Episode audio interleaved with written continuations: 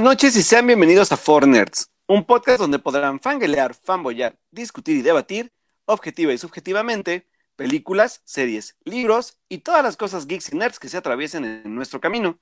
Yo soy Alberto Molina y como cada lunes a las nueve y media de la noche se encuentra conmigo Edith Sánchez. Hola Edith, ¿cómo estás? Muy buenas noches Alberto y a todos nuestros escuchas que nos oyen este hermoso lunes. Ah, 26 de agosto. Último lunes de agosto, demonios. Último lunes de agosto, ya estamos a nada de. Oye, no manches, pinche año se pasó en friega, ¿qué onda? ¿A dónde se nos va la vida, Alberto? ¿A dónde? Ay, no, no sé, pero ya no quiero cumplir más años, por favor. ya sé, Alberto, ya sé. ¿Cuánto nos falta? ¿Cuatro meses? No, Sí, no, no, no. Así no se puede, así no se puede. No, no, no se puede, renuncio. renuncio. No, no, no, ya basta vida, por favor, danos un tantito tiempo para respirar, por favor. En tu trabajo, cosas que hacer y muchos programas de Fortnite que grabar, se nos va la vida ahí. Ya sé. No, y deja eso de mucho trabajo. O sea, tenemos muchísimas cosas de las que hablar en este programa. O sea, Ay, ya sé. y todavía nos queríamos eh, este, echar con un invitado, pero todos nos batearon. No, Bueno, pero la verdad es que, mí. digo, no, no es mala onda, pero creo que sí nos íbamos a tardar más con más invitados. Y yo me encanta tener invitados, pero hay tanto de que hablar ahora sí que ahora sí creo que nos vamos a ir como, como el correcaminos, ¿eh? Con Sí, lo que oye. hay que, que hablar. Sí, así que pues ya vámonos al momento de la semana. Y dice Monse, que está en el chat acompañándonos, que no seamos dramáticos. A ver, Monse, ¿has escuchado Forners? Digo, Alberto es un drama queen. Y cuando quiero yo también. O sea, sí creo que en en Monse no ha escuchado bien su programa. Sí, no. Pero sí, el no, drama ha aumentado, de hecho, drama intensifies. Sí, sí, sí, tenía, tenía que ser americanista. Ah. Así de Monse abandonó el chat. Bueno, bueno, bueno. ¿Por qué, Edith? ¿Por Ay, ya, qué? ¿Por qué les haces eso a los perdón. invitados? Perdón, Monse. Bueno, no es, no es invitada el día de hoy, está en el chat, así que la puedo tratar un poquito peor. No, hombre, Edith viene con todo el estrés, ¿eh? ¡Ah, ¡Estrés! Soy, eh, toda esta semana he sido el meme de This is fine. Sí, el perrito en llama. Sí, this is fine. Ay, qué triste. Pero No, bueno, igual acá, igual acá, pero mira, sobrevivimos, que es lo importante. eso, bueno, todavía no. Dame hasta el viernes y te aviso. Yo mañana a ver si sobrevivo, con eso te digo todo. Pero Muy bien. Vamos, vamos a ver, vamos a ver, vamos a ver. En fin, pero esos nos fueron nuestros momentos de la semana, así que vámonos Obviamente rápido no. con los momentos de la semana antes de que empecemos a llorar aquí. Por favor. Vámonos. Vámonos.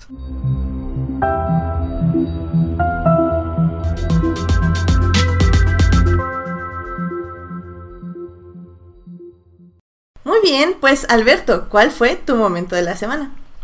Híjole, muchachos, pues ahora sí hemos estado, he estado mucho, mucho, mucho, mucho, profundamente, mucho dentro de las series de televisión. Y la verdad es que ahora sí, Edith, creo que estás sorprendida porque por fin estoy acabando series. Y pues la verdad es que mi momento de la semana fue ayer porque no había tenido tiempo por los pendientes que tenía de otras series atrasadas. Pero por fin pude empezar Mindhunter, o sea, lo, lo pongo como un, como un, como un previo para, para que podamos hablar de ella pronto en, en- en este, en el programa.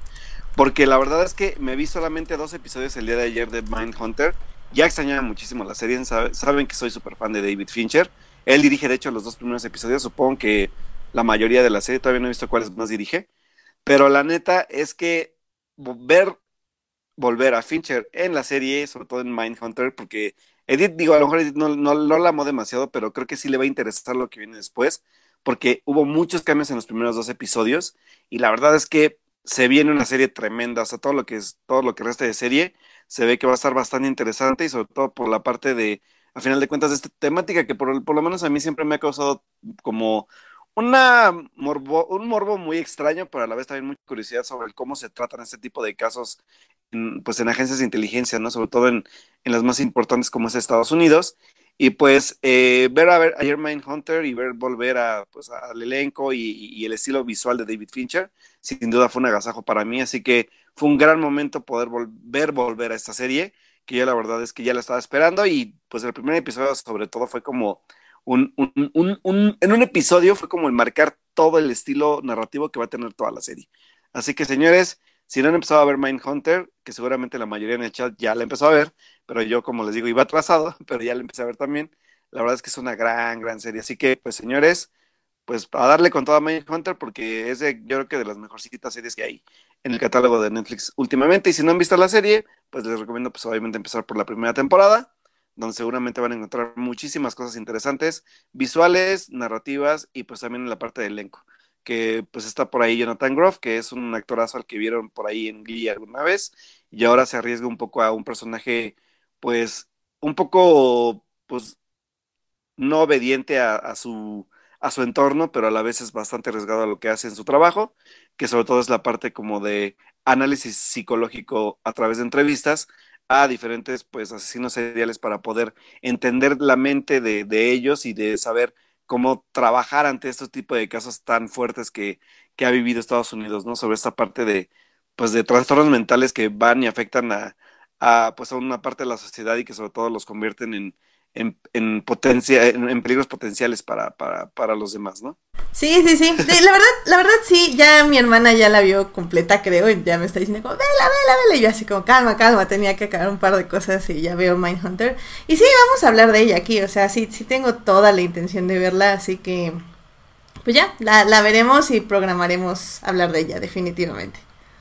Oh, sí, así que atentos porque ya falta un poquito para que Edith y yo la podamos acabar. Yo creo que unas dos semanas nos damos, ¿no? También para que reposemos la serie y ya podamos hablar más de ella. Sí, sí. Va, me late cacahuate. Me late, me late. Y bueno, pues mi momento de la semana sí va a ser breve para que ya nos vayamos a las noticias, porque uh, tuve muchísimos momentos de la semana esta semana, pero así como uno extra, este, eh, creo que hace dos semanas, este, Simone Biles, esta atleta increíble estadounidense volvió a romper récords y asombrarnos con otra nueva rutina de piso. Eh, y la verdad es que sigo viendo ese video y me sigo quedando así como, ¡Oh my god! ¿Cómo el cuerpo humano puede hacer eso? No, y, la verdad es que no dejo de sorprenderme. Y es que finalmente creo yo que cualquier logro atlético, o sea, de hecho este domingo, por ejemplo, fue el maratón de la Ciudad de México.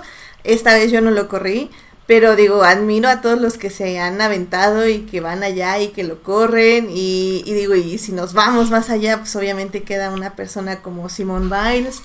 Y si nos vamos más allá, pues quedan todos los de las Olimpiadas. O sea, creo que todos esos logros físicos son increíbles.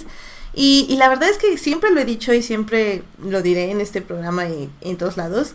O sea, la verdad es que busquen su deporte, chicos. O sea, no se queden ahí en el sillón. O sea, es muy rico quedarse en el sillón viendo maratones. Yo también lo hago. Este, maratones de series, evidentemente. Claro. Este, yo también lo hago, pero, pero es padre de pronto ver como la capacidad que tiene tu cuerpo de hacer cosas. O sea, realmente ver cuál es tu fuerza, cuáles, cuáles son, más bien ver que no hay límite. O sea, que el único límite te lo pones a ti mismo y y últimamente yo no he salido a correr y no he hecho ejercicio porque he estado un poco enferma de que todavía no me recupero maldito bicho de la oficina. Este, Ay, ya, esa oficina. Ya sé. Cuartel de, origen cero de un virus zombie por ahí. No, literal. Y entonces sí estoy como súper triste y así porque esto sí me pega en muchas formas no hacer ejercicio a mí. Pero, pero bueno, pues, o sea, yo los incito a que hagan ejercicio y que busquen su deporte y busquen su profesión y que vean a Simone Biles en su rutina de piso y se inspiren y digan, yo no puedo hacer eso, pero puedo hacer otra cosa. Claro, y, y, como todos siempre lo hemos dicho, preparación, disposición y sobre todo mucho esfuerzo y, que te guste, ¿no? A final de cuentas. Exacto. O sea, porque sobre todo que, que prueben, o sea, digo, yo de chavo así era, ¿no? O sea, me pasé por 10.000 deportes hasta dar con, con mi favorito que era el básquetbol, por ejemplo, ¿no? Exacto. Entonces así es, así pasa, o sea, puedes dejar uno, puedes dejar otro y en un momento pues vas a encontrar algo que sí te motiva y te, y te gusta y disfrutas de hacerlo, ¿no? Entonces, sobre todo por dos cosas. Uno, por, por tener exactamente como dice Edith, algo, un reto que hacer, o sea, retar a tu propio cuerpo para hacer cosas que no sabías que podía hacer y por otra pues también por salud, ¿no? A final de cuentas, hacer ejercicio como siempre hemos dicho te ayuda muchísimo a muchas cosas. Digo, habla, hablo yo un ansioso que, que, por ejemplo, problemas de ansiedad se, se combaten con, con, este tipo de actividades y pues por otras cosas más, ¿no? Así que pues, así que bueno, los, los, los, los incitamos o los invitamos a hacer algo algo de ese tipo de deportes, además de maratones de series. Entonces, pues bueno, queda la invitación para que también nos cuenten en Fortnite. O sea, acuérdense que eso, en estos momentos de la semana, pues también somos muy abiertos a que también si tienen momentos de este tipo, pues nos los compartan, ¿no? Exacto, exacto.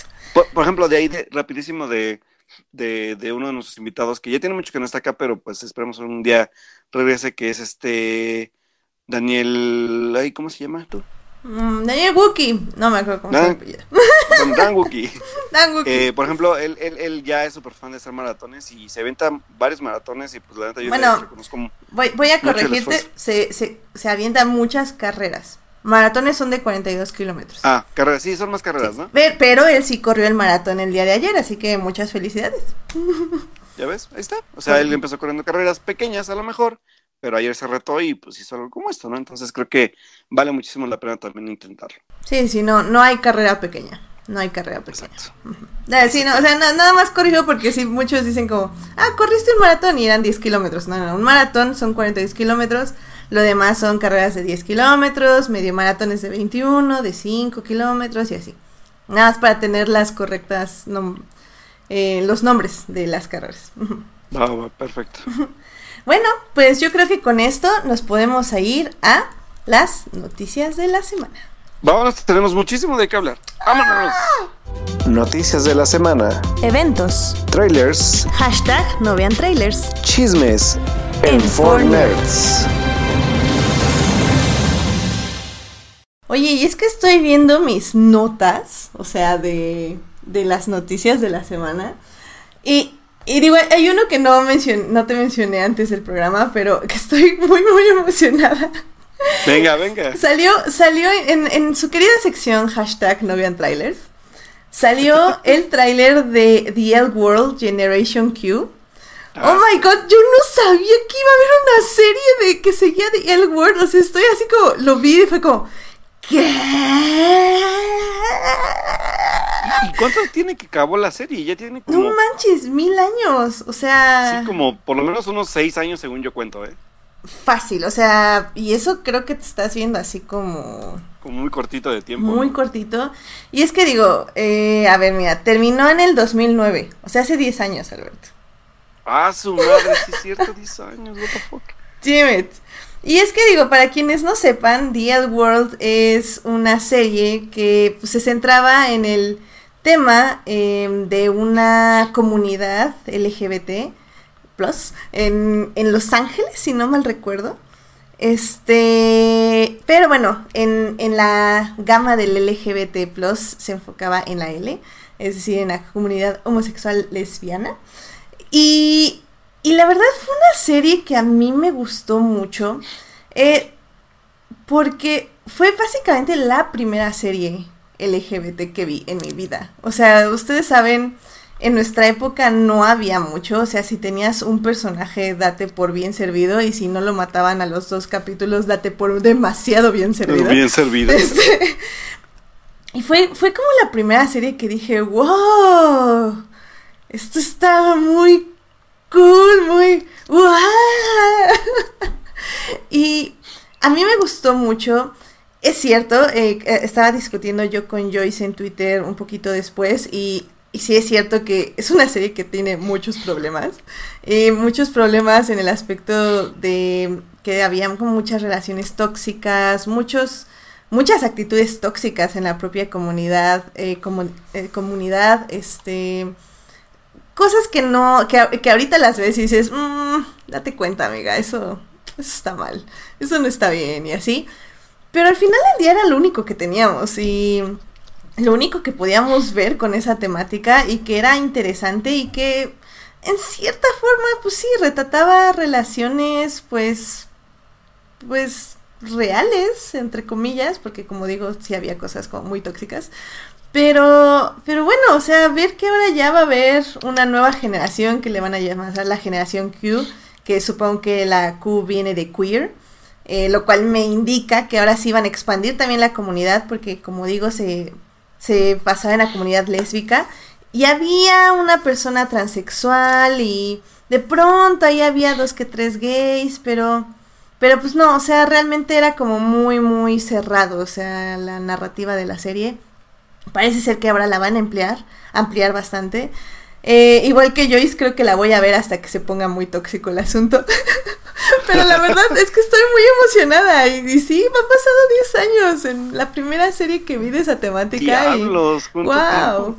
O sea, creo que la bajaba yo en Ares o algo así. O sea, imagínense, gente. desde No manches, no, sí, ya, ya Sí, llovió. no. no, ya llovió. O sea, Antes es no dijiste Napster tú.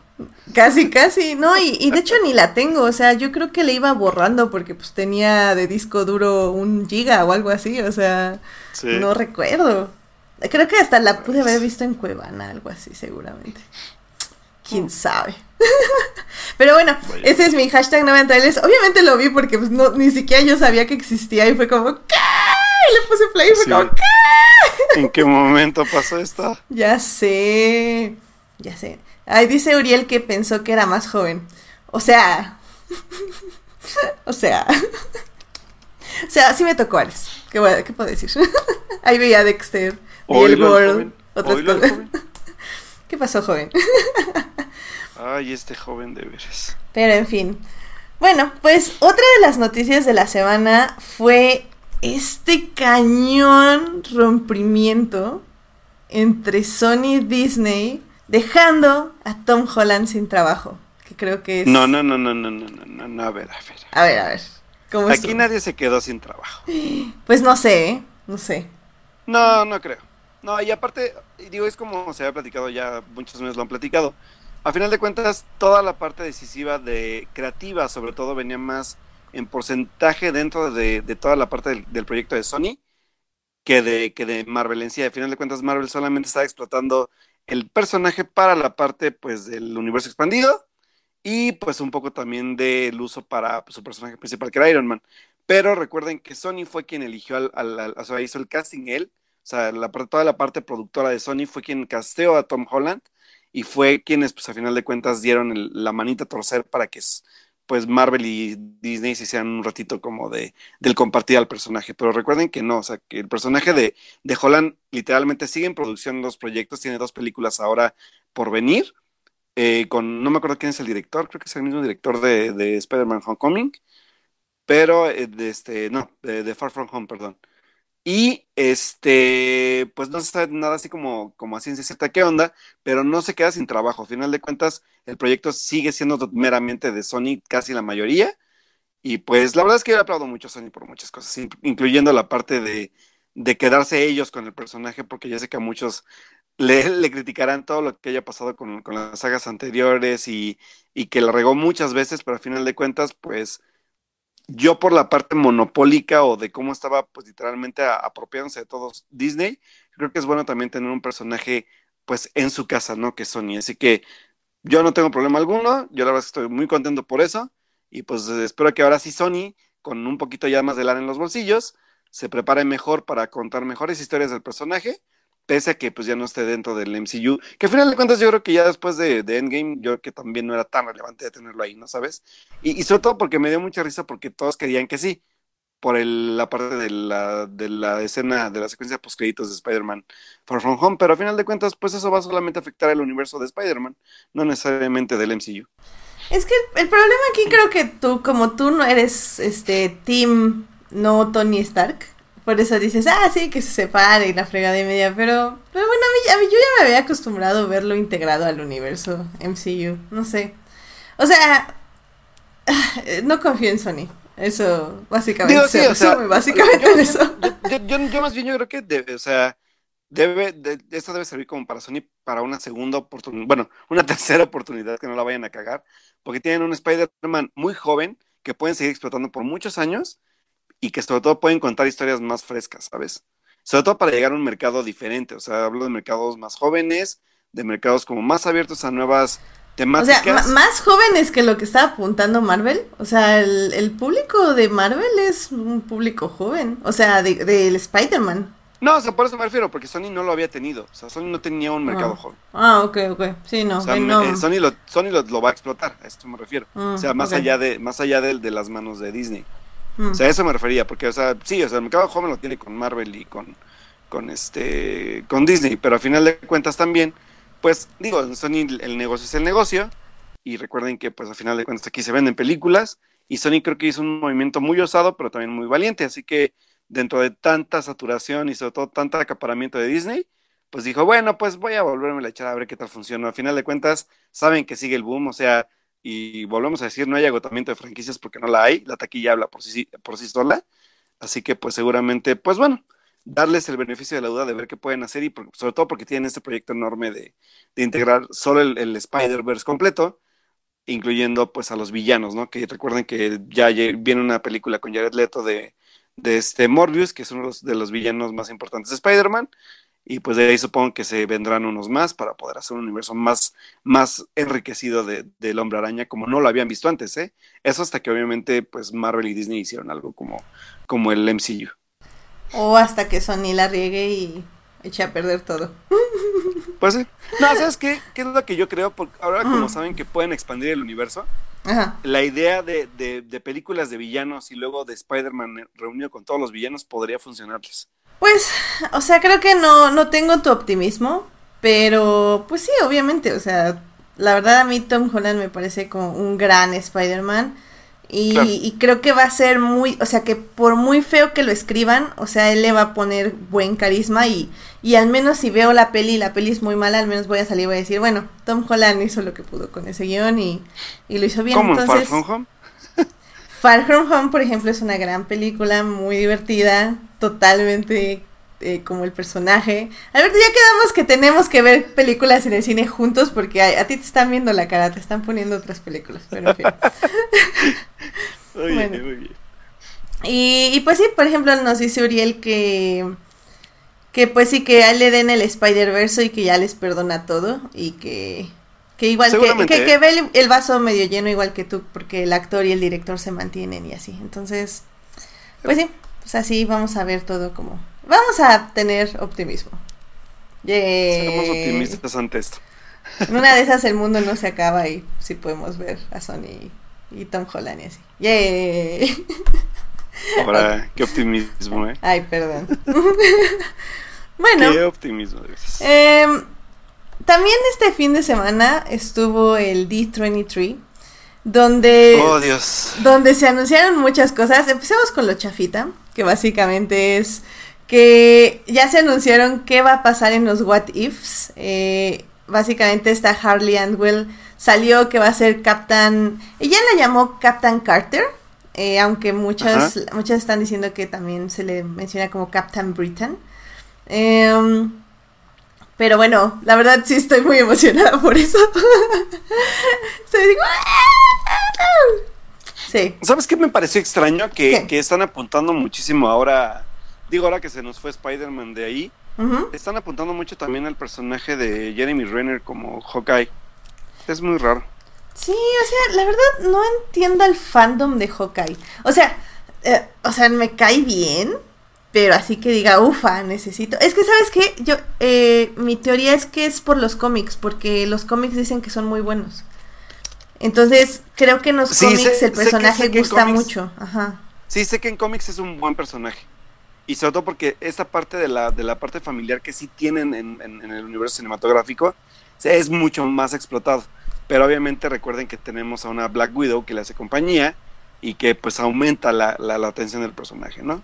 Sí, pero, pero Hawkeye va a tener a Black Widow, ¿no? Es que tiene ya su Hawkeye mujer, que es una chava. Eh, Se supone según yo sí, pero ajá, ah, creo, que, creo, que, creo que más bien estoy confundiendo eso, porque sí, tiene, tiene como un como una compañera de, de, misiones. Pero no es Black Widow, sí tienes razón. Sí, no, no. Sí, es cierto, no es Black ah, Widow. Digo, porque en esa línea, o sea, Marvel al parecer ya se está poniendo este un poco más listo. Y, y me llamó mucho la atención que, bueno, van a salir dos series que personalmente sí tengo muchas ganas de ver. Que es primero que nada la de She-Hulk. Y segundo, ah, Miss, Miss Marvel. Mrs. Marvel. Mrs. Marvel. Y eso a mí, me, o sea, yo sí tengo mucha curiosidad de ver qué hacen ahí, la verdad. Breaking News van a ser eh, series animadas. Eso es lo más bonito de todo. Sí, pues eso le da como chance a muchas cosas y, y no limitar presupuestos ni nada. O sea, no sé. Claro. Estoy como muy, muy interesada en lo que está haciendo Marvel ahora. No estoy emocionada, como digo, nunca me ha emocionado Marvel. Eso creo que ya lo saben.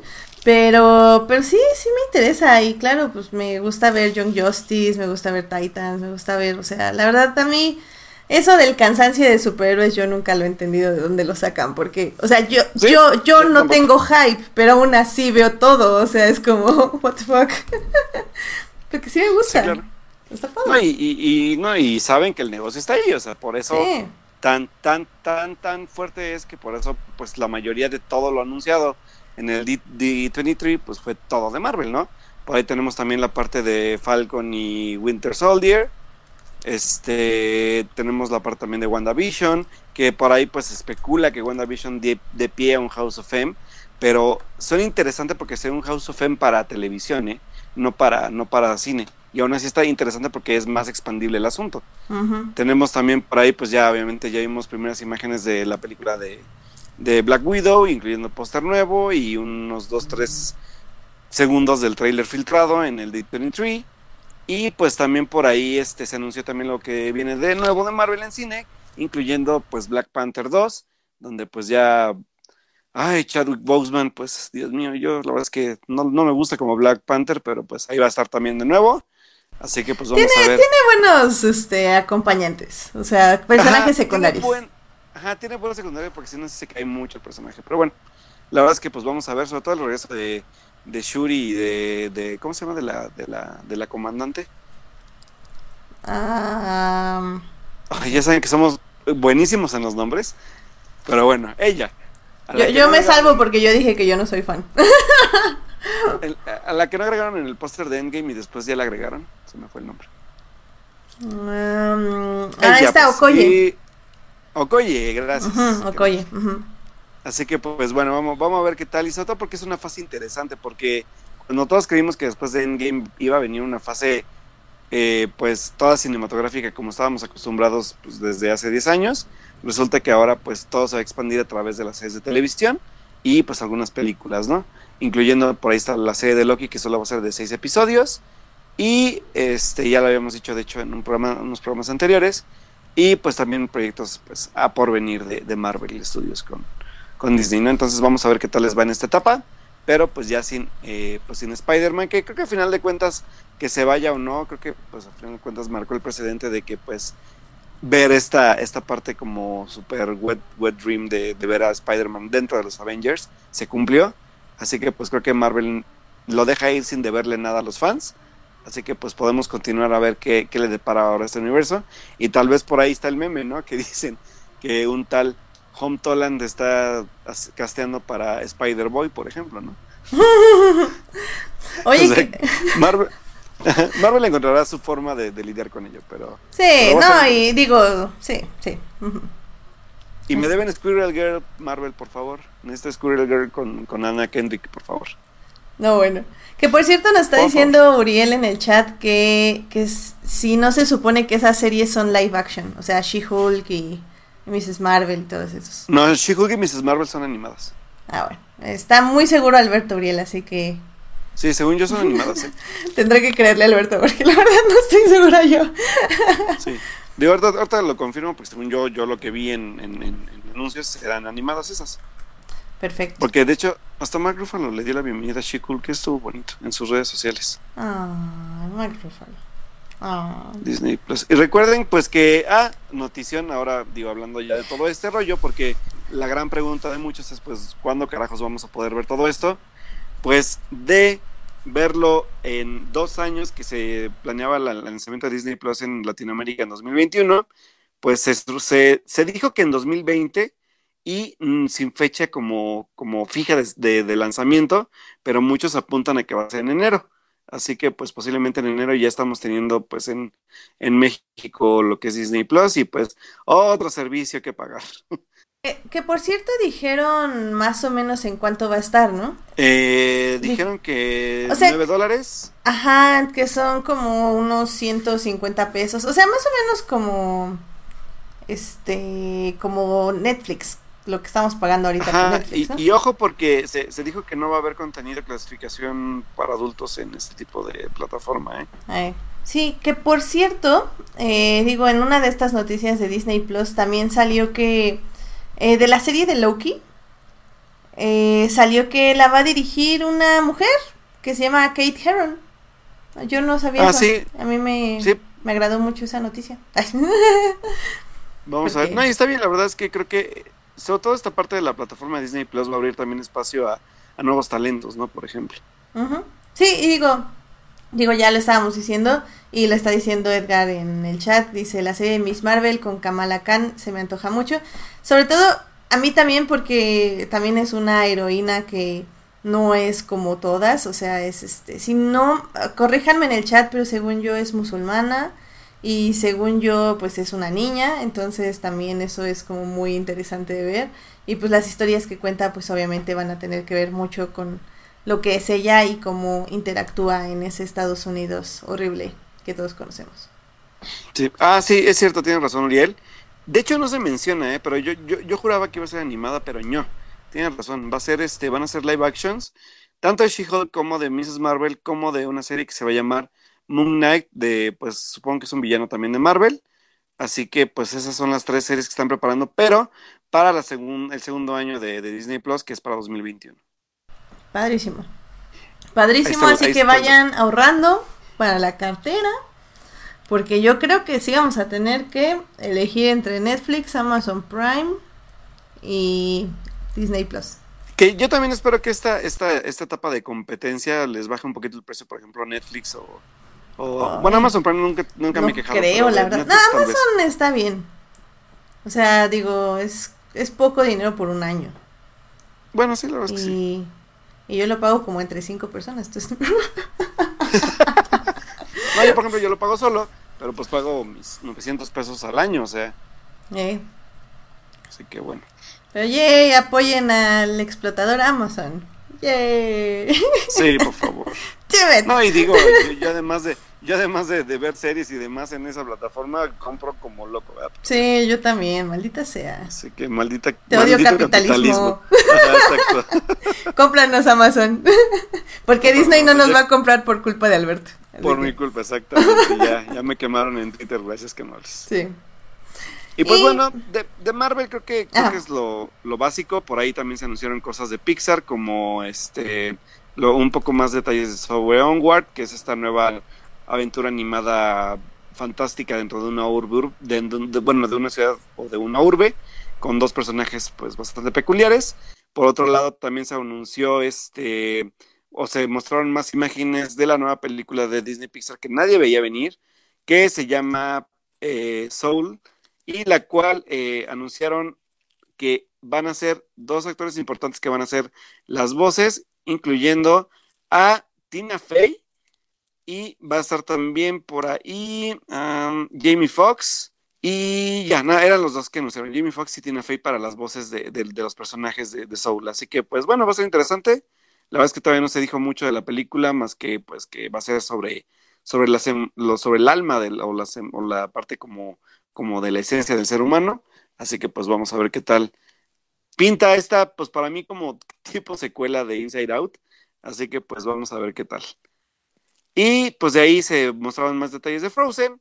Y pues bla, bla, bla, bla, bla, bla. Yo sé que Edith está muriéndose de ganas por hablar ahora sí de lo realmente importante que nos tiene este día para hablar de los anuncios en verdad realmente relevantes de, del D23, así que le dejo el micrófono totalmente abierto. Me, encantó el Frozen, bla, bla, bla, bla, bla. Muy bien. Sí. sí, sí, ese es mi team, definitivamente. Pues bueno, vamos a hablar de lo importante y para eso va Cortinilla. Cortinilla. Jedi. Padawans. Sith. La fuerza. Sables de luz. Casa recompensas. Droides. El imperio. Ewoks. La rebelión. Wookiees. Cine, literatura y cómics. Sección de Star Wars. En Fortnite. ¡Oh ¡Star Llegamos al momento inevitable del día de hoy. Llegamos.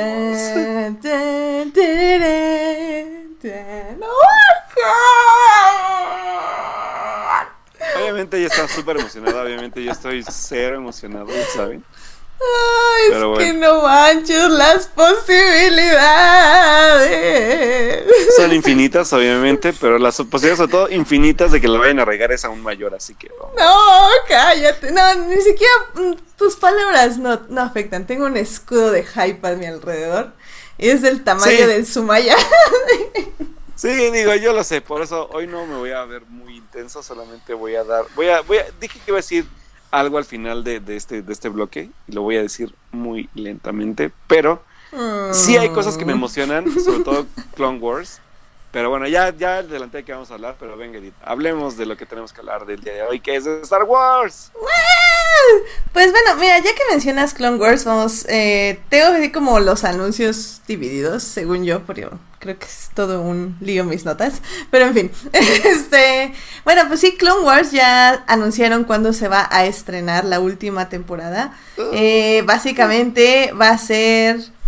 ¡Ay, Dios mío! No, hay tanto... No, no, no, no. Es que, perdón. Pamela Rivera está en el chat y dice que va a ir a ver Cats en lugar de ir a ver Star Wars. ¿Por qué? Ay, team, team Pamela, yo creo que sí, Team Pamela también. ¿Por qué?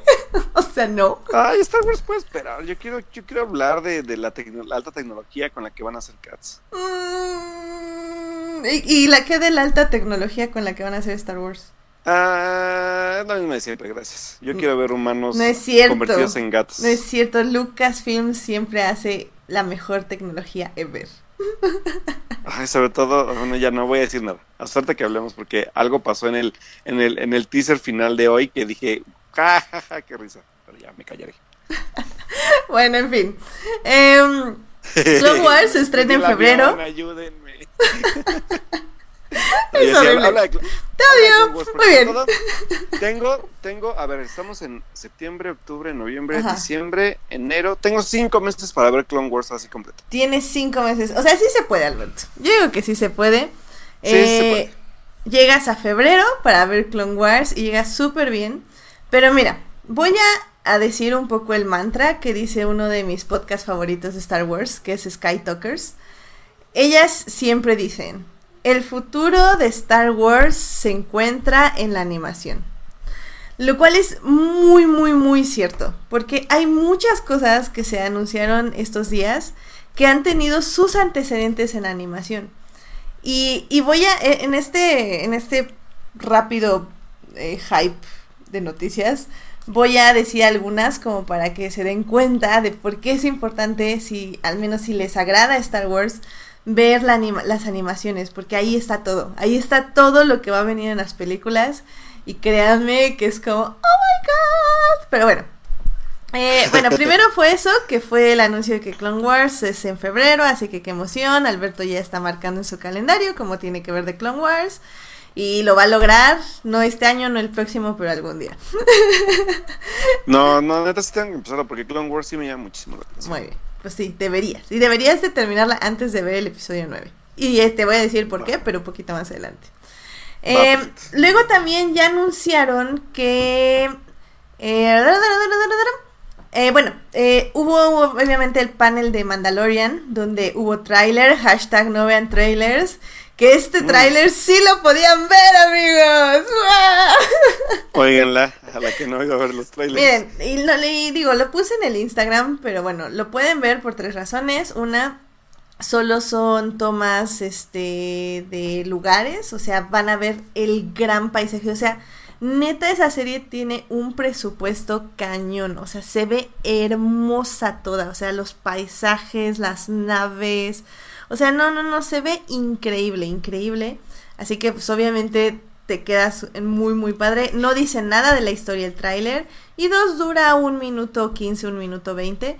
Lo cual creo que es una muy buena duración. Y como digo, todas las tomas son este... Ay, es que hay una forma de decir, pero se me acaba de ir. Pero bueno, son tomas que no dicen nada de la trama y solo te muestran lo que vas a ver en la serie, al menos de paisajes y de personajes también.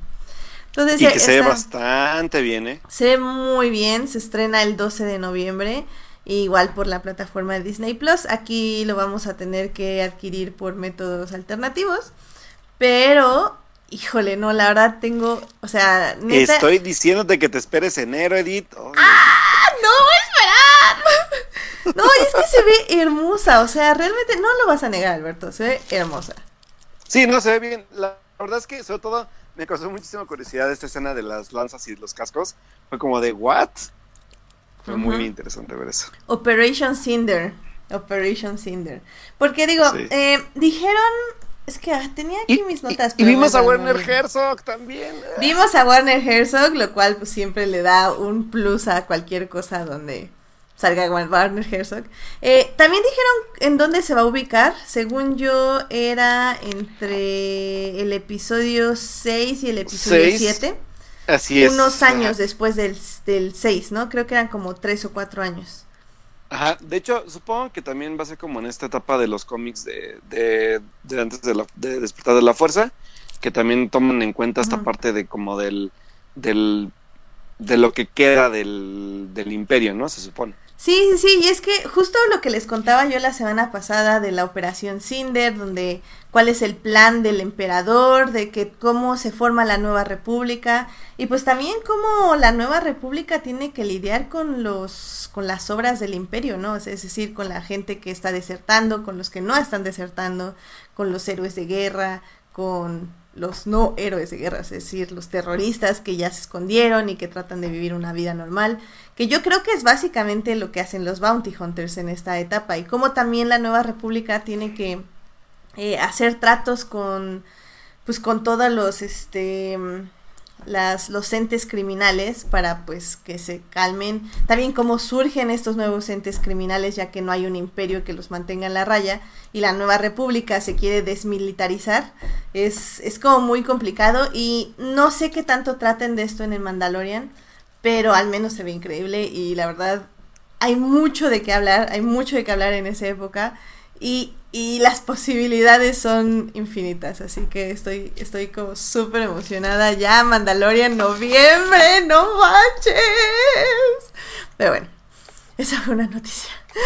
Sí, la verdad es que, y sobre todo porque algo hay, hay algo que debo decir. Ujú. John Favreau, creo que pese a que no me guste cómo hace sus live actions o sus animadas, debo decir que como director de acción y director de ese tipo de películas, igual con un poco como de intriga política detrás, creo que es bastante bueno. La verdad, digo, Iron Man 1 sobre todo, que tenía un gran guion y un gran potencial de acción y de ese tipo como de narrativa, creo que funciona bastante bien y visualmente se ve increíble la, la serie. Así que ya- pues yo sí la espero, yo sí la espero bastante. No, y ya lo hablamos, o sea, tiene grandes directores atrás también, entonces, incluidos Dave Filoni, que es la mente maestra ahorita en Star Wars. Y está yes. Bryce Dallas Howard también, ¿no? Sí, sí, sí, Taika Waititi, todos ellos. O sea, la verdad es Yep. que va a estar cañón, cañón. y No, bueno, sí, yo sí estoy, yo sí estoy, no estoy emocionado, pero sí estoy bastante expectante a ver qué, qué van a ofrecer, sobre todo porque es una historia un poco más, ¿sabes qué? Para mí como un poco más allegada a lo que se hizo con Rogue One, que a, a- a la parte pues como común de Star Wars, ¿no? Que hablamos de Jedi y todo ese tipo de cosas, que no está de, no está de más, obviamente, el tema va a estar ahí, pero también hablar de otro tipo de personajes también es bueno, y creo que, Sí. digo, Edith lo ha visto más porque ha leído cosas, o ha leído mucha literatura, pero por, por lo menos quien no lo ha visto, quien no lo ha leído, perdón, quien no lo ha leído, pues creo que esta es una buena forma como de, de inmiscuirse un poco también en esta parte, ¿no? sí, estoy completamente de acuerdo. Este, es como digo, hay, mucha política, hay mucho, muchos dilemas de culpa y de redención, que es básicamente lo que trata Star Wars. Y pues sí, sin Jedi, pero, pero eso no quiere decir que sea aburrido, porque híjole, luego se escriben cada cosa que te queda así de no manches. No, está, está muy, muy padre. También, eh, de hecho se anunció como rapidísimo, pero estuvo ahí Diego Luna, eh, Uh, que ya igual está como confirmada la serie de Cassian. Cassian, Cassian. Sí, que va a estar muy, muy eso, padre. Sí, eso sí me emociona. Sí, tres, tres años antes de Rogue One se va a ubicar esta serie. Y pues sí, la verdad yo también estoy como súper emocionadísima por eso, porque sobre todo Diego Luna está, eh, se está ganando mucho al fandom de Star Wars, porque tiene como un carisma súper, pues así como Diego Luna. Y, y pues sí, ya todos están como súper listos para empezar a ver esa serie. Em, aparte de la interacción con su coactor, ¿cómo se llama? Este... Ah, fuck, se me olvidó. Pero, Oh, bueno, los que le hace de- del robot de, de- de TK algo. Ah, no me acuerdo. Ah, sí, ya, del robot de Rogue One. Sí, sí, sí. Este, ¿cómo se pues, eh, este? o sea, sus interacciones son muy buenas, entonces yo creo que va a haber mucho ahí, va a haber mucho que explorar. Ya saben, aquí Ay, ya me dieron ganas de ver Rogue. One por tu culpa. No, no, no, no, bueno, ahorita te digo, Albert. Ahorita, espérate, espérate, espérate. Ah, ok. Entonces, yo, bueno. Em, Eso. Luego también, no sé si lo dije eh, la semana pasada o antepasada, pero bueno, también ya dijeron que de Resistance, la última temporada se va a ubicar justo entre la serie animada Resistance, por si no saben. Se va a ubicar entre The Last Jedi, entre parte de The Last Jedi, va a ocurrir en parte de The Last Jedi, y va a ser camino a The Return of the Skywalker, no, The Rise of the Skywalker. The Rise of Skywalker. The Rise of Skywalker. Este. Pero, ah, por pero eso va a tanto, ser la última temporada, porque ya no va a haber más después de eso. Entonces pero también va a ser. se va a alargar. No, no, no. O sea, básicamente la última temporada de Resistance va a transcurrir en ese tiempo, pues. Por eso, o sea, de The Force Awakens hasta The Rise of the Skywalker. La primera temporada de, de Resistance termina en The Force Awakens. Ajá. Y de y The Last Jedi es justo después de Force Awakens. O sea. mm, lo que vimos. Pues que, O sea, el, el tiempo que vemos en The Last Jedi son. ¿Te gustan tres días? Eh, um, entonces, realmente eso es lo que va a hacer Resistance. Va a explorar esos tres días. Más un cacho más, porque Ay, son sí. tres años a Rise of the Skywalker. Entonces. Lo siento, olvidaba, olvidaba cómo se narraba de las Jedi. Ya me acordé, ya me enojé. Ok, puedes continuar. Ay, qué chama eres. Muy bien. Bueno, otra Ay, de las viaje noticias. horrible, ya, ya. no, no. Alan Viaje horrible de, de nave. Ah, muy bien, ya me dijeron en el chat que es Alan Tudyk, que es K-A-T-A-S-O, efectivamente. Ah, sí. Muchas gracias. Jorge Arturo Aguilar. Y de hecho, yo, Tip te- y yo, Edgar yo Pérez. te tengo mi. Yo tengo hasta mi, hasta mi juguetito de- del robot. Sí, es increíble. Muy Ay, increíble. está bien bonito ese robot. Muy bien. Sí, Alberto Grinch. Gracias a Dana Arellanos. Qué amable. Este, muy bien. Ay, Dios. Luego, la segunda bomba. Bomba. ¿Sabes qué? Vamos a hacer un día. Bomba. De una vez lo voy, a dejar dicho aquí. Te odio. Antes de que suceda lo de, de la, de lo de The Rise of the Skywalker, voy a irme un día a la Ciudad de México. Igual voy a, voy, voy a, voy a, voy a, voy a, voy a incitar al, al, al- al hijo pródigo Melvin. Y quiero ver de las Jedi con, con los tres, si se puede con Mira, él. mira. Hacemos esto, Alberto. Es que me haces revelar mis planes antes de tiempo. Yo, Ah, ya leyendo todas estas noticias, entré en el hype máximo de esta vida. Y quiero hacer un maratón. Vamos Ok. a empezar episodio 1. Episodio Va. 2. Vamos a ver un arco de The Clone Wars. Episodio Va. 3. Un arco de Rebels. Incluyendo Ay, The War Rebels. Between Ay. Worlds. Re- Luego va solo. Luego va Rogue One. Luego va este Creo que solo sí 4, te la voy a deber. 4, 5 y 6. Nos vemos un arco de Resistance. Eh, luego episodio 7, 8 y ya estamos listos para el episodio 9. ¿Qué te parece, Alberta? ¿Qué te parece? ¿Qué te parece? Digo, solo sí te la voy a deber. Bueno, te puedes dormir en solo, pero todo lo Sí, demás solo lo me puedo hacer. dormir, porque sí, solo la verdad es que... ño. No manches, no, es lo máximo solo. No, Uriel, bañado. es que está de acuerdo contigo. Este. No, no manches. Es el maratón perfecto. Y me va a durar como un día y ¿sabes- medio, pero no Por- manches. Porque yo, yo no he visto este, no he visto Resistance y Resistance sí me, sí me llama la atención. Sí, o sea, Resistance no se maneja por arcos, pero al menos tengo dos episodios que quedan muy bien antes de Force Awakens. Entonces está chido. O, o después de Force Awakens. Mm, ten- tengo que pensar eso, pero queda, queda bastante bien. Y, y de. Y de Clone Wars, me encantaría ver el episodio de la hija, el hijo y el padre. Y también metería el último arco de Yoda, porque ahori- ahorita voy a hablar un poquito de ese. Y de Rebels me encantaría meter justo todo lo de Obi-Wan con Maul y Ezra en el mundo de entre los mundos, que también es algo que voy a tocar ahorita. Porque es muy, muy, muy, muy importante para el episodio 9. Y no manches, qué emoción. Bueno, ok. También anunciaron, bueno, ese es el plan, Alberto, así que ve apartando ese fin de semana, porque Va. va, a haber maratón. Ok, bueno, en fin. Y hacemos transmisión en vivo, como dicen. no, chavos, los vamos a matar y vamos a matar a YouTube también. Qué aburrido vernos ver películas. bueno, ah, también ya anunciaron la serie de Obi-Wan con Iwan McGregor.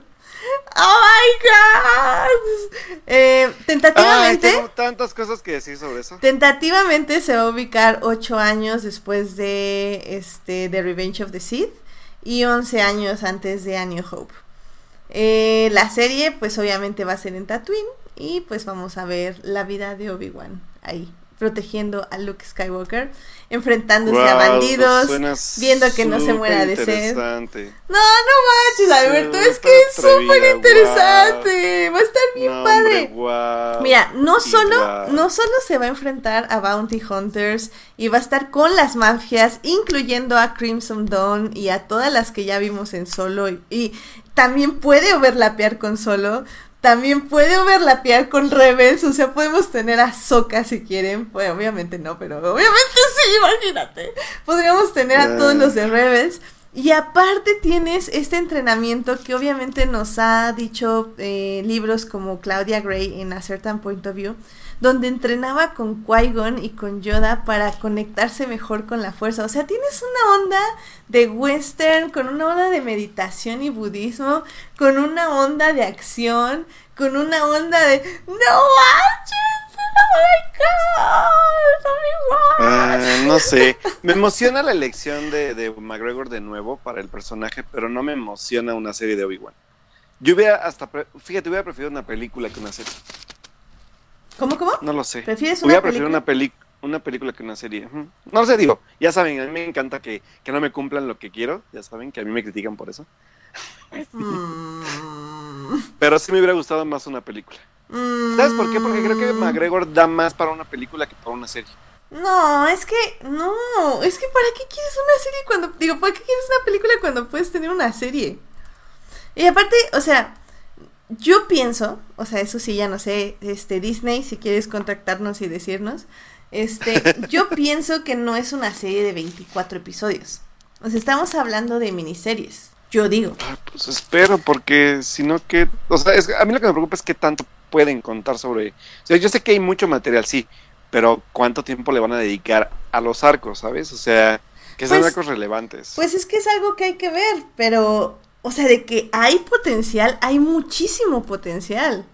O sea, Obi-Wan es Obi-Wan, es, es como el mejor Jedi ever que va a estar en Tatooine, que es un lugar con maleantes y, y bandas criminales y, y cosos que matan cosos. ¡Oh, my God! Pues vamos a ver. Como McGregor, ya- una persona que ama Star Wars y que quiere hacer Star Wars desde que hizo Star Wars. O sea, no manches. Ojo, porque recuerden, aquí hay más peligros aún. O sea, yo, yo, yo, ¿por qué digo también de la película? Creo que igual una película es más fácil de, de, sea lo que vaya a resultar, de que se quede ahí y ya como una película, a una serie que, una, pueden cancelar, porque saben que, o sea, no, Disney no va a estar exento de Disney eso. no va a cancelar cosas. O sea, ya las tiene ¿Crees? planeadas. Es como Resistance. ¿Crees? Muchos se quejaron, muchos están diciendo, no, como que dos temporadas de Resistance, bla, bla. Pero ellos mismos ya dijeron, es que Resistance se acaba porque se acaba la resistencia. Porque Resistance dura hasta The Force, eh, digo, eh, the, The Rise of Skywalker. Entonces, si Resistance sigue después de Rise of the Skywalker, ya no se puede llamar Resistance, ya es otra serie. Ya están planeando otra serie. O sea, Disney ya tiene todo fríamente calculado y planeado. Y ese es mi punto. Por eso no tengo miedo porque, o sea, saben hasta qué pueden contar con Obi-Wan. O sea, y que al final del día, si me ponen a mí a ver cómo Iwan McGregor calienta su tetera, o sea, yo estoy más que feliz de ver cómo prende el fueguito, pone la agüita, hace su tecito. Ay. Pero todo el mundo sabe que no van a hacer eso, o sea, hay mucho Eso que explorar. Hay que mucho que explorar. Pero bueno, vamos a ver. Sí, Yo no quiero un, no, no quiero una, una parte como sin, sin cohesión en, en- en el universo de Star Wars donde no. ¿Sabes qué me preocupa? Que, que, que, que no sean como lo suficientemente como. O, o- o pequen de dos cosas. O expliquen demasiado o no expliquen nada. Que es el problema que siempre he tenido con Star Wars desde, desde ahorita. O sea, desde, desde, desde- Es que- de las Jedi. Es que el problema es que solo ves las películas. Porque si vieras las series, mi- te darías, ahí- te darías cuenta cómo se pueden contar las cosas de manera progresiva e Ahí va- interesante. Ahí, ahí va a ir un ultimátum, pero te lo voy a decir hasta el final de esto. Te lo quiero decir, pero no te lo digo porque yo sé que te emociona mucho y no estoy en contra de la expansión, pero sí tengo un pero en todo ese rollo. Ahorita te lo digo. Bueno, No, después de y eso. ni, esa amar- ni- ni esa amargosidad, ¿eh? O sea, la verdad es que creo que yo sé que hay un negocio detrás de todo esto, pero creo que hay líneas narrativas para cada cosa. Pero bueno, Pues sigue sí, y ¿no? ahorita te diré mi, mi ultimátum. Y yo, pues sí, ¿no? Ok. No, no, no, no. O sea, estoy de acuerdo en que las haya, pero no en la forma en que se plantea. Ojo con eso. Ojo con eso. Bueno, luego sacaron el póster de Rise of Skywalker. ¡Oh my god! ¡Qué póster! ¡Qué póster! ¡Qué póster! Muy Ah, bonito. ¡Qué póster tan más horrible! pero bueno. ¡Qué póster tan más increíble! Eh, va mucho con la ¿Sabes qué? temática. Lo único que me gustó, ¿Qué? lo único que me gustó del póster sí es esta escena, esta, esta parte de la simetría de Rey diagonalmente subiendo y Kylo hacia abajo. Es que eso es lo que iba a decir, o sea, eh, creo que todo el arte que han manejado hasta ahorita es sobre la dualidad y sobre la dualidad de Kylo y Rey, pero no es la dualidad que nosotros pensamos que es, o sea, las, las poses, las posiciones, Claro. eh, la forma en que interactúan con uno con el otro, es este, básicamente hablan de un yin yang, o sea, de un balance, y eso es a mí Claro. lo que me encanta y me gusta mucho el póster. Además, a mí siempre, Ajá. a mí me gustó eso, sobre todo el- el- la batalla final de The Force Awakens, por ejemplo, ¿no? O sea, esta, este plano abierto donde están los dos, pues, con una espada hacia arriba y otra hacia abajo, es, obviamente el, la intención está ahí, o sea, esa sí la entiendo. O sea, hablamos también de una intención de, de- de dualidad en todo de las Jedi, por ejemplo, ¿no? O sea, esta, esta, este debate constante de ambos en, en ver hacia qué lado pertenecen y, en- y en el cómo, al final de cuentas, aquí voy a decir algo que creo que siempre le validé de las Jedi, que creo que a lo mejor nunca lo dije porque nunca me dejaron hablar de eso, pero creo que algo que sí le validé mucho es, es una de las escenas creo que más chidas de, de las Jedi para mí, que es la escena de la batalla en, en el cuarto, en- bueno, en el, en el cuarto de... ¿cómo se llama? Ah, El bueno, en el trono, el trono rojo, ajá. ¿Por qué? Porque a final de cuentas, aquí creo que es donde radica, radicaría un poco el, el secreto de la, de la trilogía, que es como que Rey sin Kylo no pueden coexistir en un balance interesante para hablar de la fuerza. ¿Cómo?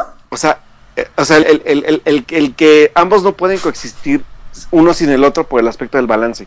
Ajá. O sea, todo es más evidente en esta, porque a final de cuentas cada uno se convence a uno del otro de diferentes cosas, pero al final de cuentas el verlos unidos para combatir un solo objetivo fue lo importante para mí.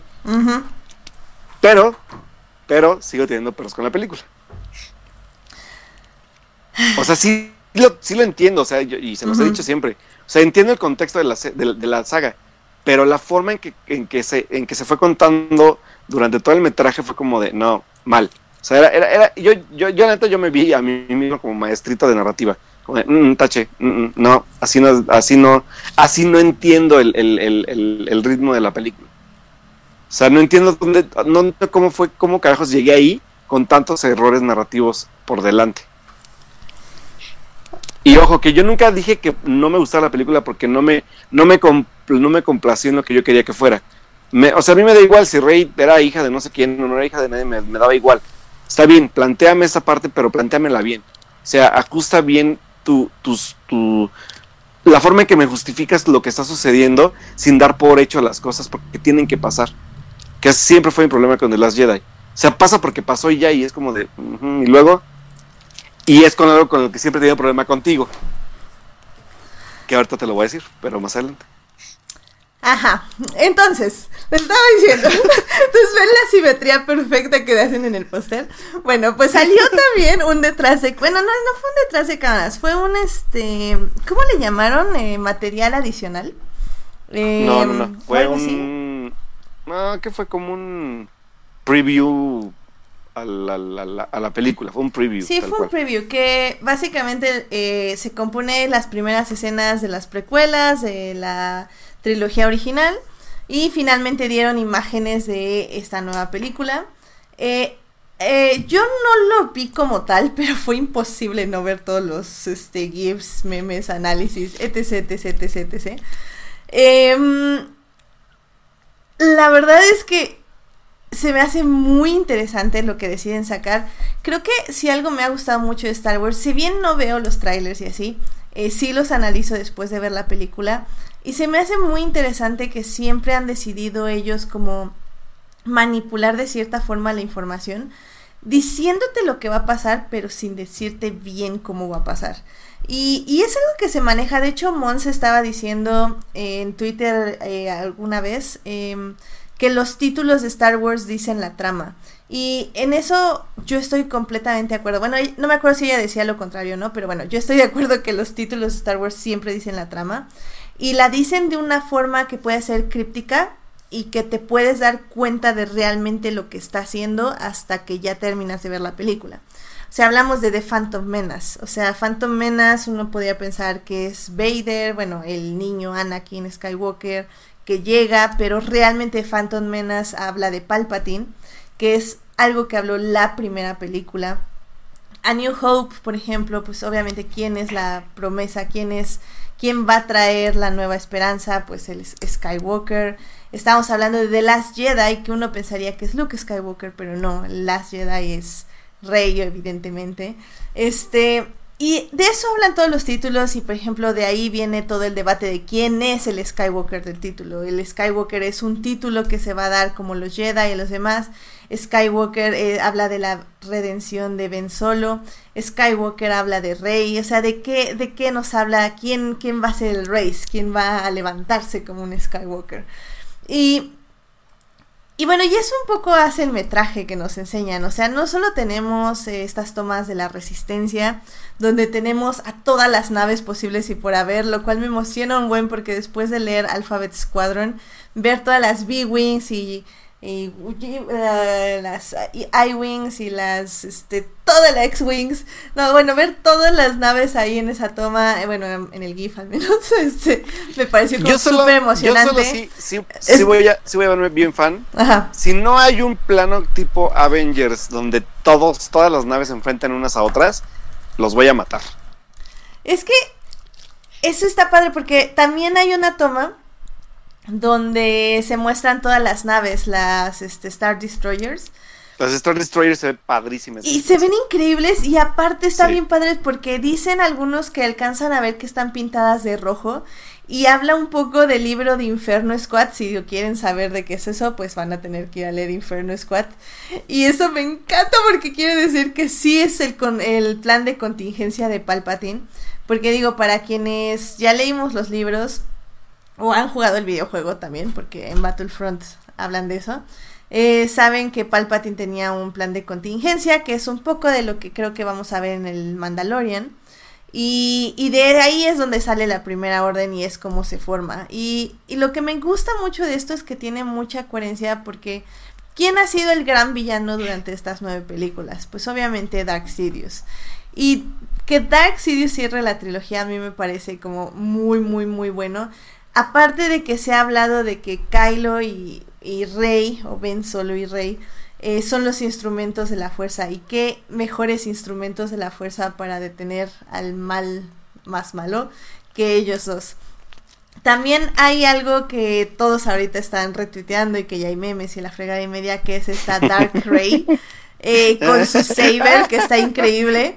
Ese saber, digo, para que sepan, tiene un antecedente. Era el ah, saber que se usaba, lo vimos en The Clone Wars y en Rebels. Clone Wars y en Rebels. Ajá. Lo tiene un Jedi y en Rebels lo tienen, es el arma que tienen los guardianes del templo Jedi. Entonces no se lo sacaron de la manga. Como digo, el futuro de Star Wars lo pueden encontrar en las animaciones, es decir, en las series animadas. Eh, también eh, yo sí estoy 100% soy team de que es una visión. Eh, hay un episodio, hay un arco argumental en la sexta temporada de Clone Wars donde Yoda tiene que ir a aprender sobre la fuerza con unas hermanas. Y las hermanas le muestran la oscuridad dentro de él. Y justamente hay un Dark Yoda en ese episodio al que Yoda se tiene que enfrentar. Creo que aquí es una situación muy parecida a esa. Es qué hubiera pasado si Rey eh, hubiera sido encontrada por Snoke y educada por Snoke. Creo que va a ser algo muy parecido a eso, es lo que estamos viendo. Lo interesante aquí es quién está viendo la visión, si la está viendo Kylo o si la está viendo Rey. Ahí creo que puede ser como la Creo clave posiblemente- de, de todo Ajá, yo esto. creo que más bien va a ser Kylo, ¿eh? Tal vez, tal vez sí, porque, porque estaría, Kylo, estaría- porque se estaría- une. estaría- estaría muy interesante que fuera Kylo por, por, por esta parte de la redención. Exactamente. Exactamente. bueno, y, y, y- y- y sobre todo esta parte como que también... eh, ay, es que siempre he querido que la parte oscura, por lo menos a mí de, de Star Wars, me llama mucho más la atención por todo lo que trae detrás de la parte enigmática y de la parte del qué pudo haber sido si, si, no, si no fueran nuestros héroes como son. Digo, y tenemos el gran ejemplo de la, de la parte de, de, la, de la, pues de la cueva de Dagobah, que es cuando Luke se mete Exactamente. Sí, si no han visto la animación, lo que pueden ver es justamente el episodio 5, donde, pues sí, Luke entra a la cueva y encuentra su, sus más grandes miedos. Que también ahí aplica Sí, de. Kylo. ¿Cuál sería su más grande miedo? Eh, ver que Rey pierde su propia identidad, por ejemplo. Y Claro. que se somete ante otro. Lo cual Y muy interesante. si fuera así, rompe este balance del que estamos hablando. ¿eh? Exactamente, entonces... Sí. Ya ves, cómo no estoy tan. No y de hecho, no- no hay, algo que pensé que te iba a gustar mucho. Eh, hay, en el fandom hay una teoría que es este hilo rojo, como la película esta que te gusta. eh, Chafita, Ah, sí, ¿sí? lo recuerdo bien, sí. ¿Esa? Ok, eh, Sí. hay una teoría en el fandom Reylo, o sea, los que es- quieren que Rey y Ben se, estén juntos, este, del hilo rojo y cómo los une, porque hay como muchas ideas de, de manos y de conexiones durante estas dos películas. Y Sí. es muy curioso que Rey justamente en una de las tomas tiene una banda roja en la mano y ju- justo cuando llama a su Ah, espada. Sí, sí, Entonces todo el fandom se está muriendo, básicamente. sí. Ay, muy bien, sí. Reylo, sí. Sí. Yo sí sé hashtag Reylo. Reylo. Muy bien. Ay, pero sí, no, la verdad es que yo, yo, yo estoy muy, muy, muy, muy feliz por lo que estoy viendo. Eh, creo que, como le decía Alberto en Twitter hace, hace rato, este, mi hot take es que Star Wars es muy predecible, pero, pero sus mensajes, eh, la forma en que los da y todo eso son muy válidos y muy buenos. Entonces yo, yo, yo, yo, yo espero todo y espero nada, porque al final del día eso es Star Wars, es llegar, verlo y, y digerirlo, y todo ya estaba planeado desde un inicio. Y yo soy súper feliz porque se, se ve que lo estaban planeando y todo tiene mucho sentido desde la literatura y desde la animación y pues obviamente desde las películas, así que pues ya, Team Star Wars, los amo y está baneado Uriel y está baneado Alberto, pero todo lo demás estamos bien. Pero bueno, ya, ya casi para cerrar Alberto, porque creo que ya me, me expandí más de lo que yo quería, imagínate, porque... Pero yo, yo te pues, di cuerda. Porque estabas con tu rant. ¿Viste? ¿Viste que te di cuerda? Eso Pues.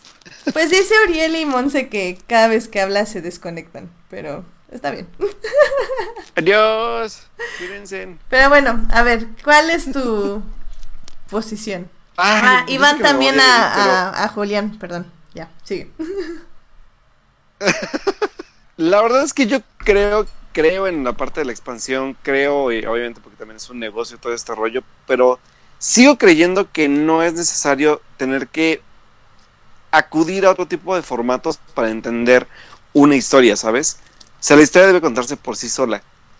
¿Y por qué lo digo? Porque durante todos los programas, desde que empezamos a hablar de The Last Jedi, todas las justificaciones, ojo de Deep, siempre han sido, y es que en el libro, y es que en la serie, y es que no sé dónde. Y niéguenmelo si no. Yo solo creo que, que, o sea, no está mal, o sea, me, me encanta que exista, o sea, que existan otras cosas, otras, sobre todo porque yo soy muy a favor de las historias adicionales que podamos ver de un universo, sobre todo porque es muy grande. Sea, Star Wars sobre todo porque tenemos un montón de planetas, un montón de especies, un montón de, de cosas sobre la dualidad de la fuerza. O sea, hay muchas cosas que explorar, sí. Pero yo no puedo concebir que, por ejemplo, en The Last Jedi yo tenga que recurrir a otros materiales previos o escritos para poder comprender en un 100% la historia. Eso sí no lo puedo, no, no lo puedo validar. Y no sé si lo puedo validar de aquí en adelante, porque al final de cuentas, ese es el formato que ya Disney arropó para poder contar sus historias. Y la verdad es que es como de. mm, de hecho, eso me preocupa, porque no sé qué tanto tenga yo que, que saber o entender. Por ejemplo, si vamos a hablar de un regreso de Palpatine, díganme cómo rayos van a explicar en una película de dos horas diez minutos el regreso de Palpatine con todo lo que sí se quede de trasfondo, en libros y en cómics, pero no ha sido explicado en las películas, por ejemplo, ¿no?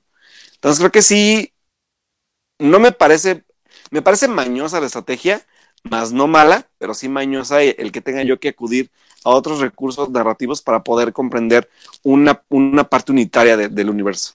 Y Edith me ignoró, ¿vieron? Qué triste. Digo, este, ¿qué? Ah, sí. Em, Va, va, va. Mira, es que el problema de que yo defienda esto es que yo ya leí los libros. O sea, no te puedo. Por eso. Pero, pero, o sea, mi idea es que no necesitas los libros. Porque si te enfocas en la historia, todo lo demás sobra. O sea, mi contexto de la primera orden, mi contexto del, plan de Palpatine, bla, bla, bla, bla, sobra. O sea, si solo nos enfocamos a las películas, desde un inicio el malo de Malolandia es Palpatine. En la primera el malo es Palpatine, en la segunda el malo es Palpatine, en la tercera el malo es Palpatine, en la cuarta el malo es Palpatine, en la quinta el malo es Palpatine. en la- En la séptima y en la octava dicen que hay otro malo. Pero se me hace completamente lógico que regresen a octava y que el malo sea Palpatine. O sea, no necesito tener libros ni ningún tipo de contexto para, para entender que el malo durante las seis películas primeras fue Palpatine. Y que por qué no fregados va a llegar en la, en la 8 y va a ser malo. Al mismo tiempo, o sea, en las precuelas, eh, los fans de Star Wars, comillas, se quejaban de que el contexto político era demasiado. En la segunda se quejaban de que, bueno, no, no se quejaban porque son los fans verdaderos, comillas, comillas. Pero bueno, y en esta nueva se quejan del que el contexto político es nulo. Entonces al final del día es como, ok, al inicio te estoy, en las precuelas se enfocan en lo que es un sistema corrupto, cómo se corrompe la gente por el mismo sistema y cómo este sistema cae y, y si la gente no se revela ante esta opresión, ante esta corrupción, entra el mal y se apodera de todo. En las, en las, en la- en las precuelas, digo, en la original, no se trata de eso, se trata de algo completamente diferente, que es efectivamente cómo eh, la esperanza derrota este sistema corrupto y cómo estas pequeñas eh, celdas de, de personas que confían y que en la amistad y en el amor y, y en el heroísmo pueden derrotar este mal si se confía en uno mismo y si no se cae en el lado oscuro de la fuerza. Y esta nueva trilogía está hablando de que todos no somos buenos o malos, sino que dentro de nosotros tenemos un balance y que tenemos que encontrar que no valemos por lo que otros, dicen, sino que valemos porque no somos nosotros mismos y que mientras creamos en el amor y en la amistad y en todo lo, lo que es bueno en este mundo y lo salvemos y lo, y lo apoyemos y estemos unidos, el mal nunca va a ganar por muy fea que se ve la, vea la situación. De eso habla Star Wars, no necesito saber nada más, puedo no leer los 40 libros, que los fucking 40 libros hablan exactamente de lo mismo, pero con otras historias, o sea, ningún libro Oh. habla de cosas diferentes, o sea, ahorita les iba a hablar rapidísimo de Cobalt Squadron, que ya lo acabé. Cobalt Squadron habla de la historia de Rose Tico y su hermana Paige Tico y qué estaban haciendo justo en la en la temporalidad de Force Awakens, que estaban tratando de salvar un mundo que estaba siendo destruido y la gente estaba siendo asesinada por la primera orden. Y cómo ellas tienen que salvar, salvarlos sin que se entere nadie, porque la resistencia no opera en la legalidad de la vida. Entonces, como ellas sacrifican la vida de sus amigos y de, de la gente que conocen para salvar gente. Gente que no sabe que la, la, van a salvar. Y eso mismo pasa en Alphabet Squadron. Y eso mismo pasa en Battlefront, este, Twilight Company. Y eso mismo pasa, o sea, todos estos libros no son de Jedi, no son de nada, son de soldados. Y hablan sobre la vida del soldado y la vida del, del soldado que cree que lucha por algo correcto. Ahora, si quieres ver la punto de vista del imperio, te puedes ver a Inferno Squad. Que Inferno Squad es lo mismo, pero habla del lado del imperio y porque ellos creen que están haciendo lo correcto. Pero eso puedes no leerlo, pero puedes verlo en la película. En la película te lo están enseñando con Poe, te lo están enseñando con Amelie Hondo y cómo se sacrifica, se sacrifica por toda la flota, te lo están enseñando en Leia, te lo están enseñando, en fin, cómo está aprendiendo en dónde pertenece y cómo tiene que no ver solo por sí mismo, pero ver por los demás. O sea, no es necesario porque está ahí, está en las películas. Ok, gracias. Muy bien, ¿qué dice el chat? dice, patadas de ahogado, le dicen. ¿A Edith? Mm, creo que a ti. No, creo que te están diciendo a ti. No, creo que a ti. Jorge Arturo, aclara a quién le estás diciendo eso. Em, sí, Edgar está de acuerdo conmigo, Uriel también. Creo que Julián está de acuerdo contigo, pero no estoy muy segura. Sí, Julián, creo que sí. Gracias, Julián. Y ya venía Jorge Arturo Aguilar por hablar de mal de mi querida Rústico. Y, y sí, dice Monse que lo bueno es que iba a ser rápido todo. Sí, yo lo sé, yo no iba a hablar tanto tiempo de Star Wars, fue culpa de Alberto. Sobre todo porque tenemos una serie y una película y la película yo me quería explayar, pero bueno. Esos son... vamos rápido ahora sí. Esos son nuestros takes de Star Wars. Este... Espero que les haya gustado. Team, hashtag Team Alberto, hashtag Team Edith. Este, ahí, lo que gustan. Lo, que gusta, lo que gusta aportar, Lo que gusta aportar, saben dónde encontrarnos. Y pues, vámonos a series. Ahora rápido.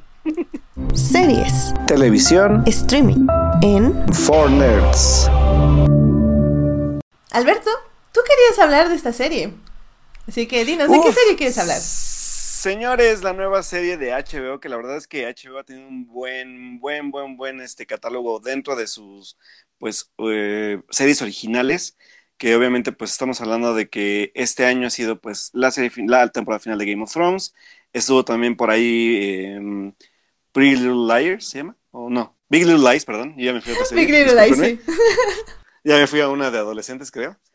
Y este también por ahí estaba este mm, Ay, había otra serie que también estaba buena dentro del catálogo nuevo de, HBO. Pero bueno, la que nos incumbe el día de hoy es la nueva serie de HBO que se llama Euforia, que está protagonizada por Zendaya y un elenco juvenil muy, muy interesante, donde pues se nos cuenta la vida eh, suburbana de un grupo de adolescentes que pues lidian con diferentes temáticas como las drogas, como la sexualidad, y también como los problemas familiares de, y bastante fuertes que tiene cada uno de ellos y de cómo les va afectando a cada uno de ellos en sus decisiones y en, y en cómo, cómo van actuando ante ellos, ¿no?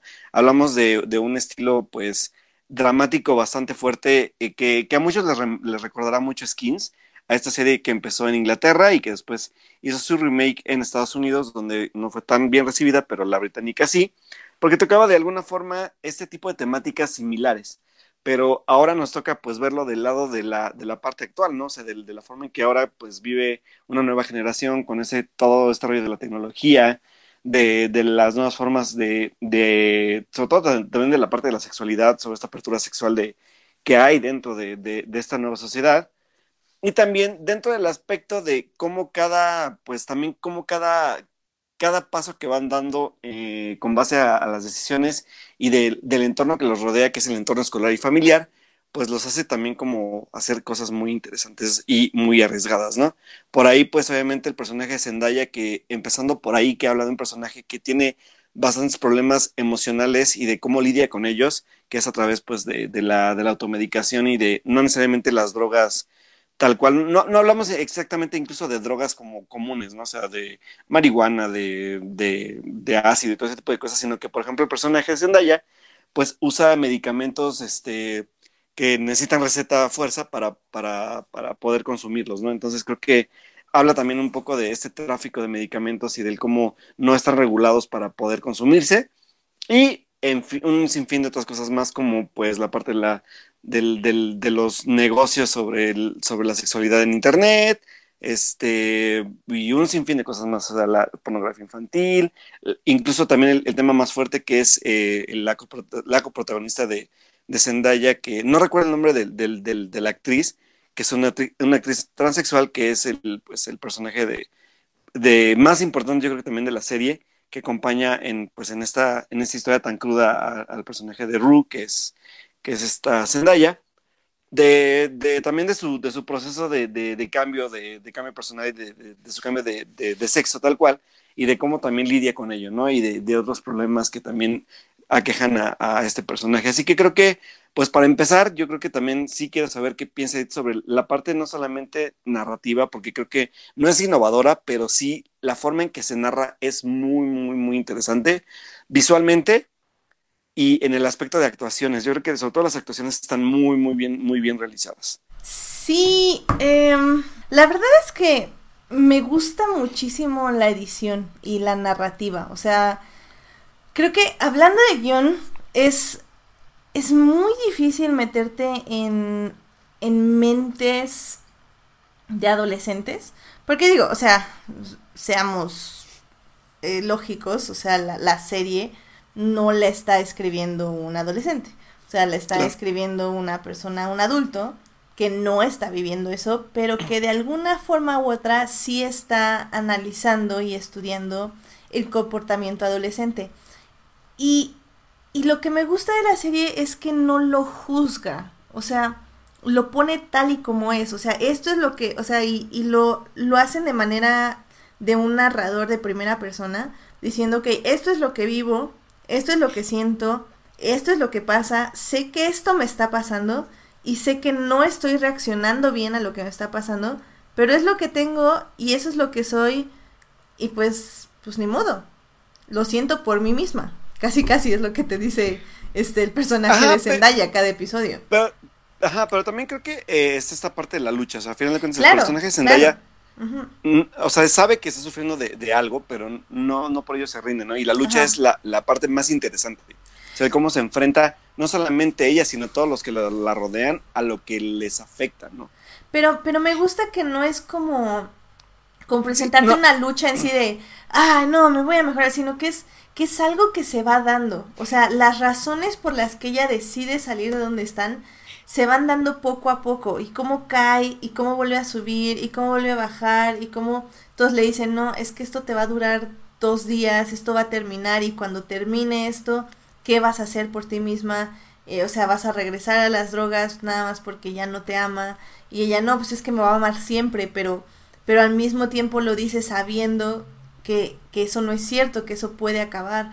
Entonces, es como muy, muy descorazonador ver mm, la pues realidad desde sus ojos, pero al mismo tiempo es bonito, bueno, no bonito, es, es interesante ver, ver esta batalla y, y ver cómo al final del día pues va a salir, o sea, que sigue estando mal las cosas, pero que va saliendo de lo peor a lo menos peor.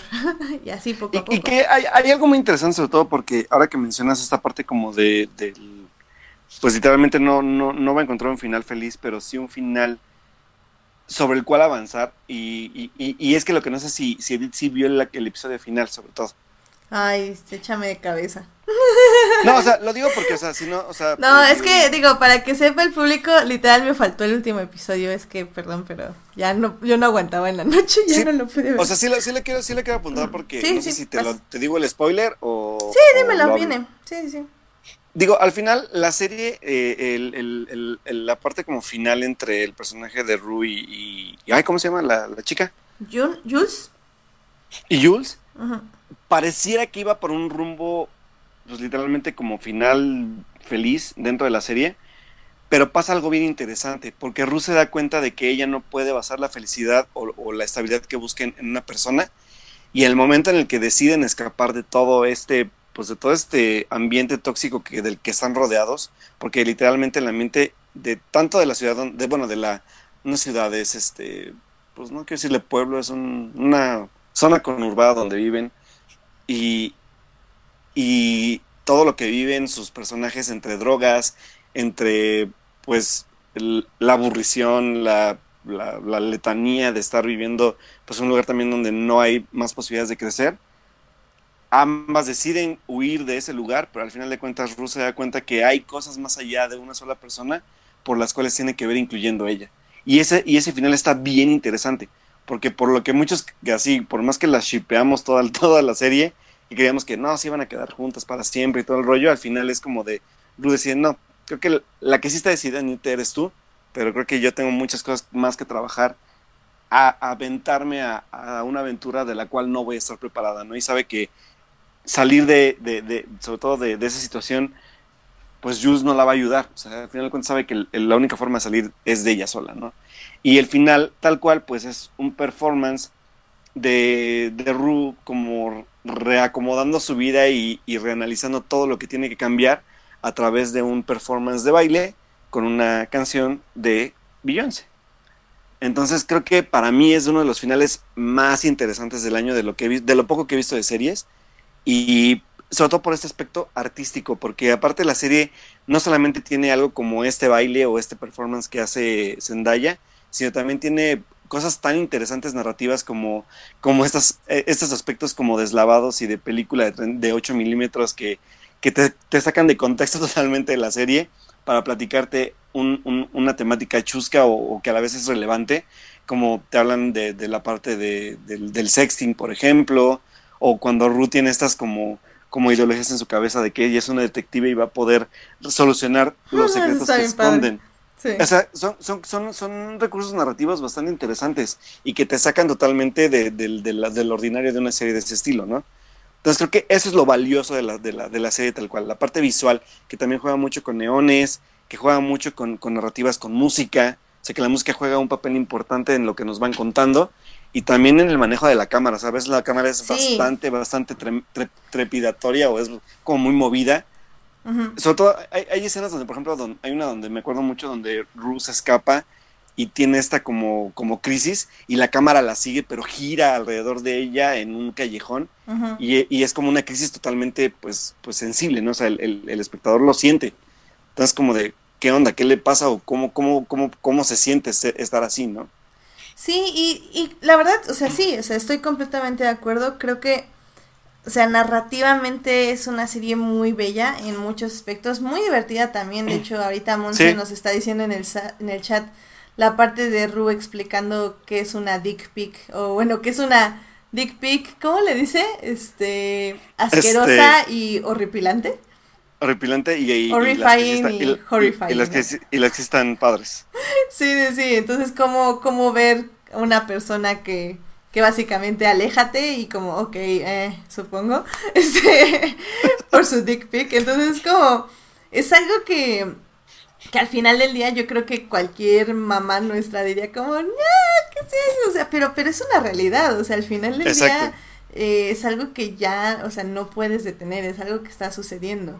Y, es. y eso me gusta porque al final del día está explicando el mundo como lo ven los este los adolescentes de ahora. Por ejemplo, me- a mí por ejemplo personalmente me encantó la parte donde llega con su a estas reuniones de drogadictos anónimos, no sé cómo se llaman, Sí, sí, sí. y que, sí, sí. y que llega con el monito así como, ah, este, fírmame todas las que no he venido. Y el otro así como, no, no puedo hacer porque éticamente. y Ah. Y dice, ok, escena. este, te hago un blowjob en, en tu carro. Dice, ¿qué? ¿En mi carro?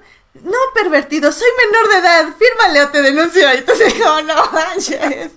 O sea, es como... es muy. No, entonces es bien padre porque son, son adolescentes que están em, aware, o sea, saben Sí, en qué sí. mundo se están moviendo, saben como, no sus derechos en sí, pero como lo que pueden manipular, lo que pueden pedir, el mundo donde Claro. viven, lo que se está mostrando en el, en el mundo ahora. Y que al final del día, o sea, están tratando de navegarlo y de ver cómo le Y- hacen para sobrevivir en él. Y son personajes que, ojo, y yo sé que va a sonar, muy- muy- no quiero sonar como muy pretencioso en decirlo, pero son personajes muy inteligentes. Sí, también, muy, muy interesante. El personaje de Nate, el personaje de, Ay, da literalmente de mucho nuestro miedo, pero sí. de nuestro de nuestro antagónico de la serie neta a- además de que el, el- el chavo trabaja muy bien como actor Sí. la forma en que va construyendo cada pues complot en su mente es interesantísimo porque juega con cada personaje o sea, él, él, él conoce a cada uno de los personajes bien para poder manipularlos a su antojo. Entonces, este personaje creo que es de los, incluso de los mejores que he visto en el año, y la verdad es que, digo, no veo muchas series, pero me gusta mucho cómo lo construyen y cómo actúa este chavo. O sea, creo que es, es bastante, o sea, e- encontrar sobre todo este tipo de series donde puede ser muy genérico, ¿sabes? O sea, cualquiera puede hacer una escena, pues como fuerte y, o sea, digo, no, no cualquiera, pero puedes basarte tú también como director mucho en, en el shock value de, cada, de, de este tipo de, de, de series, sobre todo como las skins.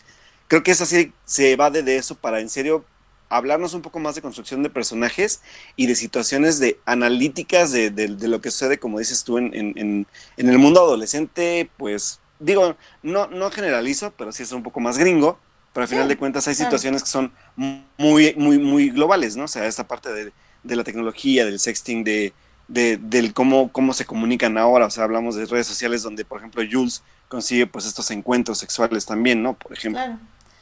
Y, y también me gusta mucho eso de, de la serie, que le da su tiempo exacto a cada personaje. O sea, tenemos el inicio de cada episodio, donde nos cuentan la historia de cada de un personaje, nos cuentan por qué es como es y cómo ve el mundo, más bien por qué ve el mundo como lo ve, es decir, cómo ha crecido en el mundo, cómo se ha relacionado con sus padres, con sus amigos y con la persona misma.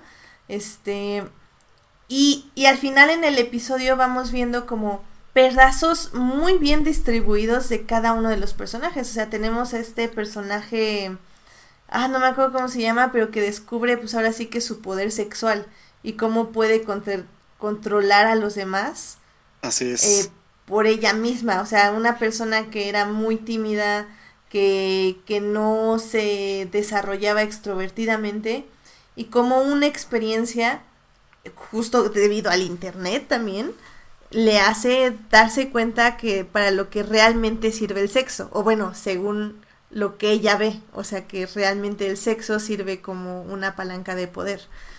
Y, Y- y, y- y también que muestran el otro lado, que también está muy interesante. Sí, no, y que y también de, de- ya en el aspecto, o sea, ella descubre un mundo que para ella es solamente, es extraño porque para ella solamente todo gira en, en esa forma y el cómo cuando en verdad tiene que, que, pues literalmente desarrollarse ya dentro de la parte emocional no puede, porque ella conoce solamente ese, ese tipo de mundo, ¿no? Exactamente. Y, y bueno, también tienes personajes como muy terciarios que también te muestran partes de la sociedad que son muy horribles o que son interesantes. O sea, tienes... El dealer, el dealer el, de, el de- dealer de es, es muy, muy interesante todo lo que tiene que ver él y ¿Sabes cómo por es qué? su Porque- porque- con aparte esto de lo que hablamos de cómo esta sociedad los rodea a ellos y de cómo va siendo también obviamente heredado este tipo como de pues de, de mundos, porque hablamos de, de- del dealer de, de Rue es- está acompañado de su hermano menor que incluso hasta es más chingón que él, ¿no? Sí, claro. Entonces eso, eso es aún más preocupante porque ese es un chavito de 10 años o de 12, no sé cuántos tenga, que está mucho más inmiscuido dentro de toda la parte de tráfico de drogas y otro tipo de cosas que el hermano, ¿no? Entonces como de, wow, o sea, también, pues dentro del mundo en que ellos habitan, pues qué futuro le depara al chavito, ¿no? Sí, o también tenemos, por ejemplo, la novia de Nate, que es esta Mandy. Ay, ya sé. otra. Este, que, que básicamente ya lo dice, o sea, estoy en una relación tóxica, pero pues lo amo y pues no puedo hacer nada al respecto. O sea, es, es como súper fuerte y, y muy, muy interesante porque todo el momento estás en su forma de pensar y, y sabes lo que ella sabe y ella sabe que sabe, pero aún así está ahí. Entonces es también un punto de vista muy interesante sobre cómo funcionan las relaciones tóxicas y cómo funciona la mente dentro de una relación tóxica, que es algo que no muchas personas entienden y creo que verlo de una forma tan cercana y tan este honesta, Tan creo honesta que y cruda, ¿eh? y, y sí, o sea, creo que funciona muy muy bien. Eso, y, y, y, y sobre todo, ¿sabes cuál? El personaje creo que el, el que estamos pasando por alto, porque de hecho, chistosamente, ella sale como tres segundos en la película de la que vamos a hablar hoy, que es el personaje que- de Cassie, que también es un personaje muy, muy, muy, que crece mucho, o sea, como avanza la serie crece muchísimo. Sí. Y, y, y ese final es guau, o sea, sobre todo porque hablamos también de, de, de esos temas que luego hablamos en, también nosotros en el programa, que pues al final de cuentas es de, de, de la decisión sobre tu propio cuerpo y de las decisiones que tomas tú, ¿no? Entonces Claro. creo que sí, sí está, sí son temáticas muy, muy relevantes actuales y que también las tocan, sí, de forma cruda, pero también les, les da al director su toque también en, en, en aspectos visuales, o sea, no se queda solamente en, el, en la crítica, sino también que te dan momentos memorables, pese a lo crudo que es la serie. Sí. Y, y bueno, y digo, para quienes les interese como lo más superficial, la verdad es que este todo lo que tiene que ver con el vestuario y el maquillaje se me El hace súper uf. O sea, la verdad es que mi hermana y yo ya estamos súper inspiradas. Nos fuimos así medio pintadas para ver a Bjork y estábamos como súper inspiradas en el maquillaje de Euforia. Y obviamente creo que aplica súper bien para el Corona Capital. Digo, obviamente la gente que se maquilla, este, en este caso, por ejemplo, mi hermana sí la aplica para ir al trabajo. Pero bueno, yo la verdad prefiero eso nada más para eventos especiales. Entonces, este, está muy padre, o sea, y, y de- de- checando ya páginas de tendencias y todo eso, por ejemplo, pueden checar la página de Trendo MX. Eh, ahí les dicen por qué ese tipo de maquillaje y ese tipo de vestimenta es lo que viene para esas generaciones en el 2020. Entonces, realmente también es una serie que ya está pensando mucho en el futuro.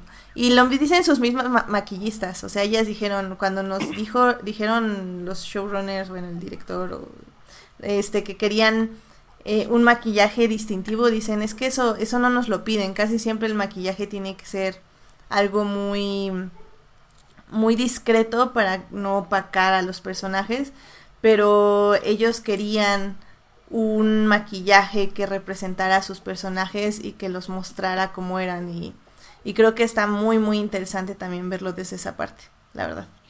Sí, súper bien, o sea, toda la parte de producción, o sea, digo, es HBO y le mete a producción, obviamente lo sabemos, y sobre todo el elenco, o sea, la verdad es que el elenco se, lo, se llevó las palmas de, casi todos los personajes, y pues yo la verdad es que recomiendo sí verla, obviamente con discreción, pero también con mucho, mucho coco analítico, o sea, que analicen qué situaciones presentan a cada uno de ellos y cómo las van solucionando. Sí, sobre todo creo que con discreción, eh, no creo que sea una serie por- para todos, sobre todo si, si creen que emocionalmente no están lo más estables de este mundo. Eh, si algo le falta a todos los personajes de Euforia es ir a terapia. Entonces, Sí. este, que por favor, nada más sí tengan cuidado al ver la serie eh, y pues cuéntanselo a quien más confianza le tengan. Sí, sobre todo porque creo que es una serie que sí da mucho para debatir con alguien más, ¿sabes? O sea, como para también creo que hacer una retrospectiva personal de, de cómo también nosotros vivimos ese tipo de situaciones. Digo, a lo mejor muchos no vivimos una situación tan, tan fuerte, pero sí alguna parecida, ¿no? Y sobre la parte de descubrimiento sexual y de relaciones pues eh, personales o amorosas, ¿no? Entonces creo que también eso vale mucho la pena para poder compartirlo con alguien más. Sí, digo, también no sobra decirlo, creo que es una de las pocas series contadas con una mano que este que tienen un personaje transexual muy muy bien desarrollado y muy bien tocado y, creo que debería, o sea, es- este es como el futuro para mí, o sea, ya no tienes que tocar el tema, nada más lo muestras y punto. O sea, muestras a la persona como debe ser y ya. Chistoso porque hablábamos, de hecho hablaba con, con, con una, una amiga de- del personaje tal cual, ¿no? Que, que eso sí eh, es, es un poco raro porque creo que es el único, no, no, no pero, pero sí es algo como raro cuando lo empecé a ver porque yo, yo creí que el personaje era, era una chava, o sea, yo dije, es un personaje, o sea, sé, sé, sí sé qué onda, pero yo juraba que el personaje era un personaje femenino. Eh, ojo, Y- si es una chava y si es un personaje femenino. Bueno, o sea, Pero sí me entiendo tu intención, entiendo tu intención. Ajá, no, no, no. Sí, no, hay, hay no, que, eh, eh, digo, creo que esto No lo sé, pongo bueno, no. como un paréntesis nada más. O sea, yo también no sé a veces cómo expresarme y es algo que tenemos que aprender todos. Así que, Sí, claro. Sí, Sí, no, ¿no? no, que no lo sea, sino que más bien, o sea, el, el, el chiste es que el, el contexto del personaje era totalmente femenino. O sea, no había ninguna sí, no, no transformación sabías transexual que era nada. una persona, ajá, transexual, efectivamente. Ajá, o sea, pero a final de cuentas, a mí sí me hubiera gustado, sobre todo por la parte de representación actoral, que si hubiera sido un personaje completamente femenino, sin caer en, el, en la parte de sobreexplicación de que en verdad sí era un personaje transexual, ¿sabes? ¿Por qué lo digo? Yo creo que estuvo muy bien manejado en ese aspecto. O sea, desde el primer episodio nada más vimos cómo se inyectaba hormonas. Ajá. Y ya. O sea, creo que es lo único que te dice que es un personaje Ah, sí, transexual. o sea, hasta que ella misma lo dice. Pero Ah, no, al final del día como- está súper bien. O sea. Ajá, sí, no, o sea, por ese lado lo vi bien. Nada más que, digo, o sea, eso ya es como algo personal. Que hubiera estado padre que fuera como de tú supieras que es un actor transexual, pero al final de cuentas el personaje completamente fuera femenino. No sé si me explico. No, no, no, no creo estar de acuerdo con la forma en que lo estás diciendo. O sea, Ajá. creo que O sea, sí, creo bueno, que sí, por la ella es de ella, de o sea, no, Ajá. no veo de otra forma que pueda ser. O sea, creo que al final del día, pues, o sea, yo, yo creo que estuvo muy bien representada. O sea, al O final sea, del por, día. por visibilidad, ajá, por visibilidad está bien. o Pero, sea, no, sí lo- pero es que, bueno, ahí es que ahí entramos en un debate muy interesante y que creo que no vamos a tocar porque nos vamos a ir Sí, como otras sí. siete horas. Pero, ¿qué, qué tan femenino tiene que ser eh, una persona transexual o qué tan masculino tiene que ser eh, una persona transexual para que sea aceptado como mujer o hombre? Lo cual Ah, sí. me parece súper irrelevante porque digo, mm, no creo que no lo he dicho aquí, pero yo sí soy de la idea que todos deberíamos, bueno, no todos deberíamos, no sé, no sé, digo, yo sé que tenemos un hermoso público y que no lo van a sentir así, pero no, no digo que todos deberíamos ser eso, pero, o sea, yo creo que sí, eh, la masculinidad y feminidad no deberían existir, o sea, yo sí soy como de la comunidad no binaria en ese aspecto. Entonces, para mí, o sea, que alguien sea más femenino, más masculino, no tiene absolutamente nada que ver con quién es. Pero como digo, o sea, es, algo que creo que todos estamos aprendiendo, sobre todo expresarnos, creo que es difícil, sobre todo en el lenguaje español, porque no tenemos como estas palabras. Y, y creo que la correcta forma de aprender a expresarnos es tener más contacto pues, con personas transexuales y preguntarles cómo ell- ellos se expresan y cómo les gustaría que nosotros nos expresáramos de ellos. Y, y pues sí, o sea, al final del día, pues así es como vamos aprendiendo poco a poco. Sí, claro, y, y verlo también de esa forma, ¿no? A final de cuentas, en eso también, o sea, hablamos de un personaje interesante sobre todo porque Jules es un gran personaje, eh, más allá de, de- de la parte de la sexualidad, sino también el del cómo se desarrolla emocionalmente en, en- en ese tipo como de, de ambiente. Y, y está bien padre, porque al final de cuentas, sobre todo la actuación de, de Jules es increíble también. O sea, hablo, hablé un poco de Sí. Nate, pero también Jules es increíble. Y la neta, señores, por favor, denle más papeles a Zendaya de ese tipo. Creo que esos son los papeles que Zendaya necesita. Por lo menos para mí. Creo que Zendaya está muy desaprovechada en muchos aspectos y creo que Euforia es la serie que marca el cómo debe ser aprovechada Zendaya como actriz. Sí, la verdad lo hizo muy bien. O sea, sí, yo no le había visto esa faceta y creo que creo que le funciona muy bien. Sí, bastante bien, de hecho. Ay, pero bueno, creo que ahí podemos dejar Euforia. Eh, cabe, sobra decir más bien eh, que la vean. Está, supongo que en la plataforma de HBO. No les recomiendo ver la plataforma de HBO porque según, seguramente la van a ver como en 480p o algo así. Entonces, lo recomiendo más como en no, medios pero, alternativos. pero HBO Go sí transmite en 1080. Ah, no sirve HBO, no, no le hagan caso a Alberto. Digo, yo, yo que yo que contraté para ver Game of Thrones sí transmite en HD. Ah, bueno, Bueno, entonces- cuando estaba estable, cuando está estable su conexión, obviamente. Ay, qué horror. Bueno, eh, yo la vi por medios alternativos y pues Yo también. ahí anda también. Yo también, jiji. Pero bueno, eh, está en HBO nada más, para que no digan que no les dijimos dónde verla no alternativamente. Muy bien, muy bien. Bueno, pues vámonos a cine, Alberto, porque este va a ser un programa largo, así que... Sí, vámonos ya de rapidín. Películas. Cine. Cartelera comercial en Muy bien, pues este fin de semana se estrenó una de las películas más esperadas por los fans del el director Quentin Tarantino, llamada Once Upon a Time in Hollywood. Hollywood.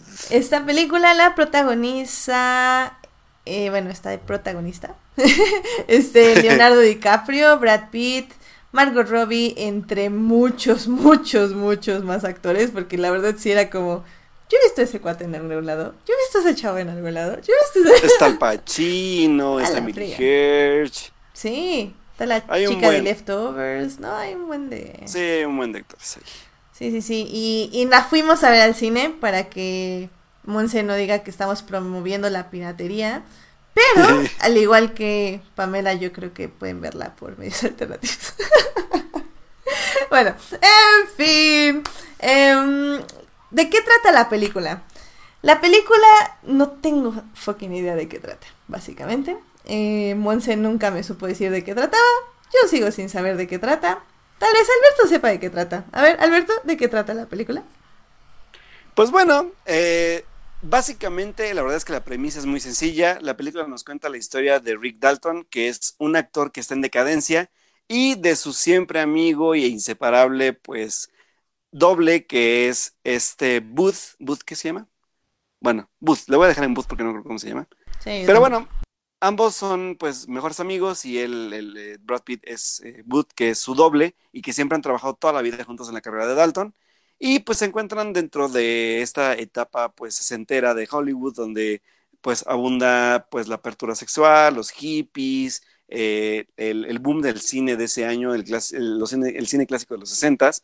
Y estamos también en una etapa donde también pues existe un personaje muy odiado por muchos, llamado Charles Manson, el cual pues dentro de esta pues literalmente eh, etapa hippie aprovecha pues para reclutar personas para su secta y pues mandarlas a vivir a un lugar eh, pues en las afueras de Hollywood para que pues hagan lo que el señor quiere pero a la vez puedan vivir cómodamente a sus costillas mientras pues vamos siguiendo la historia de este intento de Rick Dalton por resurgir dentro de su carrera actoral.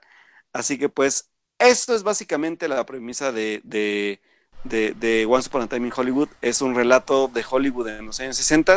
No hay que buscarle más, no hay que rascarle más. Es, este, es una comedia, es un, un retrato, un homenaje y una reivindicación en la mente de Quentin Tarantino sobre los sucesos del asesinato de eh, Sharon Tate, esposa del director eh, pues ahora controversial llamado, ay señor, ¿cómo te llamas? Se me fue el nombre, Ayura. Ah, ¿De quién? ¿Del director? ¿Del director ¿Tarantino? de... No, ¿Eh? Swanshap, ¿es Spielberg? No. ¿Quién era? Este, Roman ah, Polanski, gracias. ¿este es MX? De Roman Polanquis. De Roman Polanski. Ah, ¿de, yo, ¿de qué hablas? Yo entendí Bros. de Redemption. Sí, no, Polanski, sí, el este acosador sexual violador Roman Polanski. Exacto, el mero. Entonces, pues, eh, no sé si lo sabían, pero Sharon Tate era esposa de Roman Polanski y ella fue asesinada, pues, en ese año, en esos años, eh, por, pues, bueno, por, por, por gente enviada por Charles Manson para, pues, pues, para simplemente, pues, matar por matar. Y Sharon Tate estaba embarazada al momento del asesinato, el cual, pues, desató también este, esta gran controversia dentro de Hollywood, dentro de la etapa de los años 60, y que fue, pues, un, un gran hito y también uno de los más pues, lamentables dentro de, de la historia del cine, ¿no? ¿Y qué vemos en pues, Once Upon a Time in Hollywood? Vemos un relato pues al estilo Tarantino, una comedia donde vemos a un actor queriendo resurgir y tratando de no ser olvidado dentro del- de, todo este boom cinematográfico que existe en las, en las productoras en esos años, incluyendo pues también obviamente salvándose a él y también salvando a su compañero doble. Y por otro lado vemos en paralelo la historia de Sharon Tate descubriéndose a sí misma como pues una estrella en ascenso dentro de Hollywood eh, y, viviendo pues ahora sí que la, la nueva vida del nuevo rico dentro de Beverly Hills y dentro de Hollywood para pues poder formar parte de esta sociedad que, que la abraza y que la, que la quiere como, como una nueva estrella pues en ascenso, ¿no? Ese es tal cual los paralelos que tiene la historia que obviamente pues a la Tarantino van a embonar en un final interesante como lo hizo pues en Bastardo sin Gloria, que a muchos se les hará un poco controversial, a otros se les hará pues muy básico del director y para otros no entenderán ni madres. ¿Por qué? Porque sí hay que tener contexto histórico de lo que está pasando para comprender la situación de Hollywood en ese tiempo. Eso es lo único que creo que sí le pesa a la película, Sí. porque si no, si no sabes del tema sobre Sharon Tate y el cine en ese entonces, va a ser muy difícil conectar con la película. Sí, hola, aquí Edith, eh, que no sabía absolutamente nada de eso. Entonces que efectivamente terminó la película y dijo, qué fregados. Sí, y, y que dijo, igual que Monse dice, que la película trata de construir algo que no lleva nada y de repente sale Margot Robbie. Así yo me quedé, dije, ok, esto me divierte mucho, esta violencia contra mujeres muy gore, muy divertido, me reí muy bien, porque el tipo de atrás se asustó, entonces yo me burlé del tipo de atrás. Y este, y ya, y terminó la película y dije, chido. Dije, bueno, más bien dije, no, no chido, porque qué aburrido estuvo todo esto. Eh, la verdad es que sí, o sea, creo que, o sea, ya mi problema ahorita personal con la película es que sí, obviamente ya que empecé a leer reseñas y así, dije, ah, ah ya, ya entendí de qué trataba eso. Este, primero. Segundo, mi problema con Tarantino en general es que siento porque, bueno, hubo como una controversia pequeña con esta película que decían que la misoginia de Tarantino y bla, bla, porque Margot Robbie tenía, tiene como dos diálogos, etc, etc. Y, y no, yo no estoy de acuerdo con que sea Tarantino una persona misógina. Eh, eso se lo dejamos a Lars von Trier. Este. no, Lars von Trier. La verdad es que ni siquiera me parece misógino. O sea... No, no, y no, yo no digo que sea misógino. Yo simplemente digo que Margot Robbie o una lámpara bonita hubiera sido exactamente lo mismo. Claro. Ahora, igual, igual que todos sus personajes femeninos, o sea, realmente una actriz o una lámpara bonita para Tarantino es que tenga una lámpara bonita que tenga pies, tengo que corregir. Este va a ser mm. exactamente lo mismo. Difiero un poco. Yo no, o sea, entiendo, mira. Eh, entiendo, entiendo la intención. O sea, entiendo. Difieron. entiendo la filmografía, ¿eh? No, yo no difiero con filmografía. Este, porque que tu protagonista sea mujer no quiere decir que estés representando bien a las mujeres. Pero eso podemos tratarlo un poquito más adelante. Bueno, eh, sigue. mi, mi problema, evidentemente, o sea, ya después de reflexionar de qué realmente se trataba la historia de Margot Robbie, es que si yo quisiera celebrar la vida de Sharon Tate y pensar en un futuro alternativo donde no fuera asesinada brutalmente, yo haría una película de Sharon Tate donde no fuera asesinada brutalmente. No la tendría como un personaje, ni siquiera un personaje terciario, la tendría como una, un epílogo y un prólogo y una parte media en una película donde realmente mi personaje principal es Leonardo DiCaprio. O sea, no, no entiendo por qué tienen que estar relacionados una cosa con otra. Que, que sí lo entiendo, y es que, es, digo, lo, le decía Alberto al inicio del programa fuera de cámaras, que, bueno, de micrófonos, que, que mi problema con Once Upon a Time of Hollywood es que la sigo pensando. y sigue sin gustarme, pero la entiendo. Pero aún así creo que sí es un ejercicio interesante, pero es la novena película de Tarantino, entonces no sé si realmente tiene que andar haciendo ejercicios cinematográficos, pero bueno, es muy válido, digo, cada quien que puede hacer lo que quiera con el dinero que le den para hacer películas. Es como decíamos de Clint Eastwood, o sea, ya no me interesa ver las historias de un viejo de 90 años que cree que es un superhéroe. Pero bueno, están bien contadas y están bonitas, pues ¿qué le vamos a hacer? Dan risa, están chidas, bueno, pues la veo. Pues, ah. Y, y creo que es un poco lo mismo con Tarantino, o sea, es una persona que sigue haciendo muy buenos homenajes al cine, al cine que vio. Em, tiene una forma de narrar que ya es de su estilo que es un estilo que se basa 100% en el diálogo, pero que de repente encuentra actores que le funcionan muy bien eh, emocionalmente. En este caso sí creo que Leonardo DiCaprio y Brad Pitt tienen un rango actoral pues sí, bastante amplio con el cual puede jugar y que yo creo que Tarantino ni siquiera sabía qué, hacer con eso, pero pues ellos lo hicieron y fue así como, chido, gracias amigos, y, y, los otros así como, de nada Tarantino, ya sabes, para eso estudiamos actuación. Y este... Pero, pero al final del día, o sea, no me está diciendo absolutamente nada. O sea, es un fanfiction mal escrito con actores, buenos actores, y una buena técnica de cine, pero pues qué fregados, o sea, la verdad es que creo que es una de las pocas películas que me ha dado ganas de ver el celular a ver qué hora es, o sea, si ya se va a acabar. No lo vi, pero aún así, o sea, creo que aún sabiendo el final que le iba a dar, o sea, creo que, o sea, sí entiendo que no entendí el punto de la historia de Margot Robbie por no saber mi contexto histórico, político, social y etc, etc. Pero al final del día creo que aún si lo hubiera sabido, me hubiera quedado, ah, ok, es un final alternativo donde no la matan. Chido. Extraño porque, efecto contrario a mí, yo sí la verdad es que estaba pidiendo a gritos que no lo hiciera es muy extraño porque yo que sí sabía el contexto dije, no, Tarantino, no te atrevas a, retratar, a retratar la escena porque yo como, yo la neta dije, si lo hace como director le voy a perder mucho el respeto. Sobre todo porque es una temática muy, muy cruda. O sea, dije, si retrata, si retrata eso, y neta cuando vi con, por dónde se fue yendo, la verdad es que me gustó muchísimo la decisión creativa. Porque dije, pudo haber sido como, igual y no, no mostrar a su estilo el asesinato tal cual, pero el por dónde se fue y el cómo, cómo solucionó el último acto, la parte climática, para mí fue un gran momento porque fue muy divertido. Y el, y, el, y el cómo le da, obviamente porque, y, vamos a dejar algo claro aquí, yo sé que pues Margot Robbie estaba ahí porque necesitaban darle el contexto histórico a la situación, pero el personaje principal de la película no es Margot Robbie, no es Sharon Tate, simplemente es la situación o el contexto histórico, pero siempre nuestros personajes principales son un actor en decadencia con un actor de doble en decadencia también. Eso es eh, para mí Once Upon a Time in Hollywood, donde coexisten en un, en un Hollywood donde existe una Sharon Tate que estaba en ascenso y que contrasta también esa escena donde una Sharon Tate se mete al cine, se ve a, sí misma como, como una, una actriz increchendo, a comparación de un actor que tiene que estudiar mil y un veces sus diálogos, en que lucha todo el tiempo, toda la película por no ser olvidado.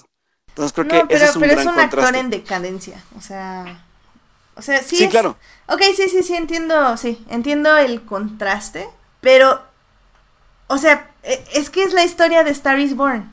O sea, o sea, si, si quisiera ver eso, o sea, si realmente hubieras puesto las, el, la, la estrella subiendo y el actor decayente cayendo, eh, valga la redundancia de ambas cosas, hubieras puesto la historia de ella con la historia de él. Pero en lugar de eso, tengo una lámpara que al parecer le va muy bien, es muy feliz, es, es una lámpara con, con, una bondad innata, con una alegría innata, sin fallas, sin defectos, sin nada, con unos hermosos pies. Y, y por otro lado, tengo a, a Leonardo DiCaprio en un personaje que sí tiene defectos, muchos defectos, pero al mismo, bueno, es bipolar o algo así y, pero sí tiene un camino de redención. O sea, entonces dime dónde está el balance. O sea, no hay balance. Nada más me estás contando la historia de una lámpara que al final del día no mataron porque era muy buena y no se merecía morir, lo cual entiendo perfectamente y aunque fuera muy mala no se merecía morir. Pero bueno, en tu, en tu, en tu sueño guajiro, pues ok, no la mato y está bien, o sea, qué padre, o sea, si algo hace Tarantino es imaginar finales alternativos. Para eso es el cine, para, para imaginar el final que tú quieras. Pero no tienes un balance. O sea, aquí el balance es la historia de, de, Leonardo DiCaprio y de Brad Pitt. O sea, ese es el balance. Ese es el yin y el yang. Margot Robbie no tiene absolutamente nada que ver con esa historia. O sea, sí, entiendo que tiene que ver algo, pero mi punto es no la desarrollas. O sea, ¿cómo quieres que se integre a tu historia que no sea como una bonita lámpara con pies bonitos si no tiene un desarrollo. Sí, no, ahí sí no, ahí sí no, porque yo, yo, yo sé que no, o sea, no, pudo haber no existido y, y pudo haber pasado la historia de Brad Pitt y de DiCaprio sin problemas solamente en un Hollywood de los 60 pero pues al final de cuentas también Tarantino tiene sus fetiches, o sea, esta, este, este también está porque también creo que también sabía que hablar, hablar del tema iba a causar como escosor y, y, morbosidad para ver si en verdad iba a tocar el tema completo o de qué forma, ¿no? Sobre todo siendo él. Entonces creo que también fue como un, pues así que es verlo, ¿no? Como una parte de su estrategia para vender su película. Y a lo mejor suena muy cínico y lo es, pero pues ahí está. Ah, pero, y es lo que me voy de nuevo, o sea, yo fui a ver la mugre película porque ya habíamos quedado en Fortnite que la íbamos a ver, si no, realmente no la iba a ver. Y, y bueno, punto que la iba a ver porque, no sé, mi hermana es fan de Tarantino. Entonces ya, ok, vamos a ver la película. O sea, al final del día, o sea, yo, persona, este, ignorante, yo no tenía ese contexto, o sea, yo decía, ok, Sharon Tate, Sharon, chido, chido, chido, chido, no pasa nada, no habla, ok, chido, chido, chido, chido. Mataron a los monitos de Manson, que pues más o menos sé qué pasó ahí, y chido, o sea, ajá. O sea, al final, mira, justo está diciendo Monse, dice en el chat, Así como algunas películas tienen que funcionar si la gente no leyó el libro, esta película tenía que funcionar si no conocías la historia de lo que pasó. Y estoy de acuerdo, o sea, al final del día, o sea, tiene que pensar en la gente ignorante como yo. Y no digo que me lo explique, nada más digo que... No, no, ¿sabes qué, Monse? O sea, no estoy completamente de acuerdo. O sea, está bien que lo haya contado así. Mi problema es que no me puedo preocupar por la lámpara, por la lámpara con pies bonitos. O sea. Sí, o sea, el por qué existe ahí. Ajá, o sea, qué fregados hace ahí Margot Robbie, porque yo no vi ni a Sharon Tate, yo vi a Margot Robbie. Entonces dije, ok, bueno, Margot Robbie está de vecina y con Polanski, el este violador, este cuate. Dije, ok, pues chido, o sea, supongo que fue antes de que lo acusaran de violador porque sigue en Estados Unidos. Y dije, ok, bueno, pues está bien, supongo. Y yo pensé que en algún momento iban a interactuar y qué fregados, no interactuaron hasta el final de la película y así como, what the fuck. o sea, no, nunca entendí qué hacía ahí. O sea, y al final del día lo pude entender porque me explicaron en el internet que frega, quién fregados era Sharon Tate y así como, ah, pues ok. Y aún así creo que me hubiera enojado porque sí, sí, sí, o sea, entiendo gente de Twitter poética que ven más allá del contexto y de la narrativa, que era una poesía, un, un este homenaje a la vida de Sharon Tate mostrando la pureza de su personaje y la injusticia de su muerte tan brutal y la muerte de su neonato hijo que también merecía la vida. O sea, ok, ok, o sea, lo entiendo, pero la poesía aquí no me funciona cuando se supone que tiene que ir de la mano con narrativa. O sea, bye. O sea, o sea, dame narrativa. Si quiero ver poesía, me pongo a ver a Tarkovsky. Gracias. O sea, la verdad es que de Tarantino no me interesa poesía. O sea, no hay poesía. Si Tarantino hace poesía, la hace visual. Y la hace con elementos narrativos. O sea, uh, no olvídenlo, Tarantino no hace poesía. o sea, hace películas divertidas y y al final del día, hasta en el momento más, en el clímax de la historia, me costó trabajo reírme porque pues sí, estaba matando mujeres de manera bastante brutal. Lo cual te digo, me dio risa porque el tipo de atrás sí le choqueó al parecer y yo así como, ¡Ja, Y yo vengo con mi abuela y mi abuela está riendo, loser. este, que sí, por cierto, a mi abuela le gustan las películas gore, así que no se preocupen. Yo sabía que la llevaba. este, pero, pero, ay, no sé, es que no, no, es que por más que la analizo, más entiendo qué quería decir y estoy más en desacuerdo con lo que, cómo lo expresó. Entonces, ay, no, no. Creo que ya es, es justo y necesario que la próxima película de Tarantino sea la última película de Tarantino. Ok, muy bien. Digo, a mí me gustó mucho, pero pues ya no voy a decir nada. Ah. A mí sí me gustó mucho, debo aceptarlo. más por el, el, homenaje a Hollywood que otra cosa, pero a mí sí me gustó mucho. Tiene momentos muy bonitos. ¿Cómo cuál? El de Margot Robbie descubriéndose a sí misma frente a la pantalla se me hace muy bonito. Bueno, como Sharon Tate. La secuencia de, de, de, DiCaprio fallando los, los, diálogos es muy buena. Y la escena de la niña. Y también la, la de Pete en, en, en, el rancho de, de, Manson también es muy, muy tensa. O sea, a mí me gustó mucho por la, por la tensión que provoca. Sí, esa parte me gustó, me recordó a, a lo que hizo con esta película, ¿cómo se llamaba? Death... algo. Death Proof. Death Proof. Eh, que tampoco me gustó Death Proof, pero, pero bueno, me, me gustó porque era como... Eh, no me gustó Death Proof porque duraba como 1300 años. Y esta partecita dije, ah, esto, esto era lo que debió haber sido Death Proof, como este cachito nada más. Estoy de acuerdo con lo de la niña. Creo que donde más me gustó DiCaprio fue justamente eh, todo su carrusel de emociones. eh, desde Sí. que. Desde que la, la riega con. Con la toma, que por cierto el eje ahí iba por todos lados, pero bueno, era intencional, se sentía intencional de Tarantino y está bien. Em, desde que falla ahí en esa escena hasta que le dice la niña que gran actor es y así, me encantó igual, o sea, creo que es un muy buen clip y habla mucho del personaje que construyó DiCaprio eh, para la película.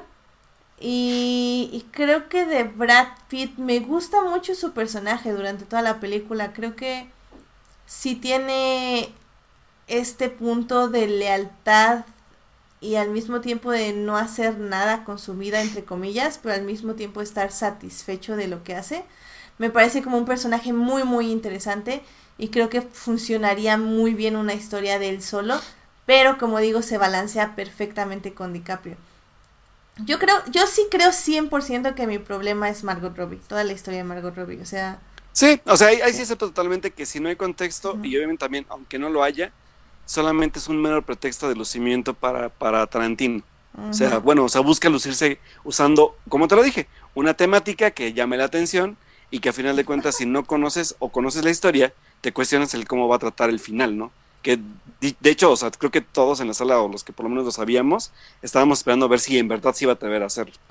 Pero Sí, bueno, De hecho, Héctor Guerra ya nos está acompañando en el chat y creo que está de acuerdo con lo que tú dices. Dice, es un elemento externo que es indispensable para la película. Una gran parte del suspenso se supone que proviene de que el asesinato de Tate es inminente. sí, Pues sí, sí, o sea, porque todos, todos esperábamos que pasara, pero al final de cuentas, pues salió con algo muy tarantinesco. Sí, y, y, y digo, yo en mi ignorancia, pues fue a mí lo que me faltó, porque al final del día estaba esperando que, bueno, pero al final del día estaba esperando que maten a una chava toda la película, también para mí hubiera sido como, "Ugh", o sea, pues ya mátala, o sea, qué fregados. Eh, no sé, o sea, te digo, no, creo que en ningún contexto me hubiera funcionado a mí la película. Creo que aprecio ciertas cosas, pero no, para mí me falla. Y de hecho, Monse nos está diciendo en el chat, dice, Tarantino en algún momento comparó esta película con Roma y dice que Cuarón retrató su México y creo que él retrata eso, su Hollywood. Y al final, Hollywood, sí. y al final del día, nosotros opinamos eso de Roma. O sea, está bien, pero le falta narrativa. Y creo que eso Igual le que falta- esta. Igual que esta, Igual así que que, esta. sí, Tarantino. Muy bien, buena comparación.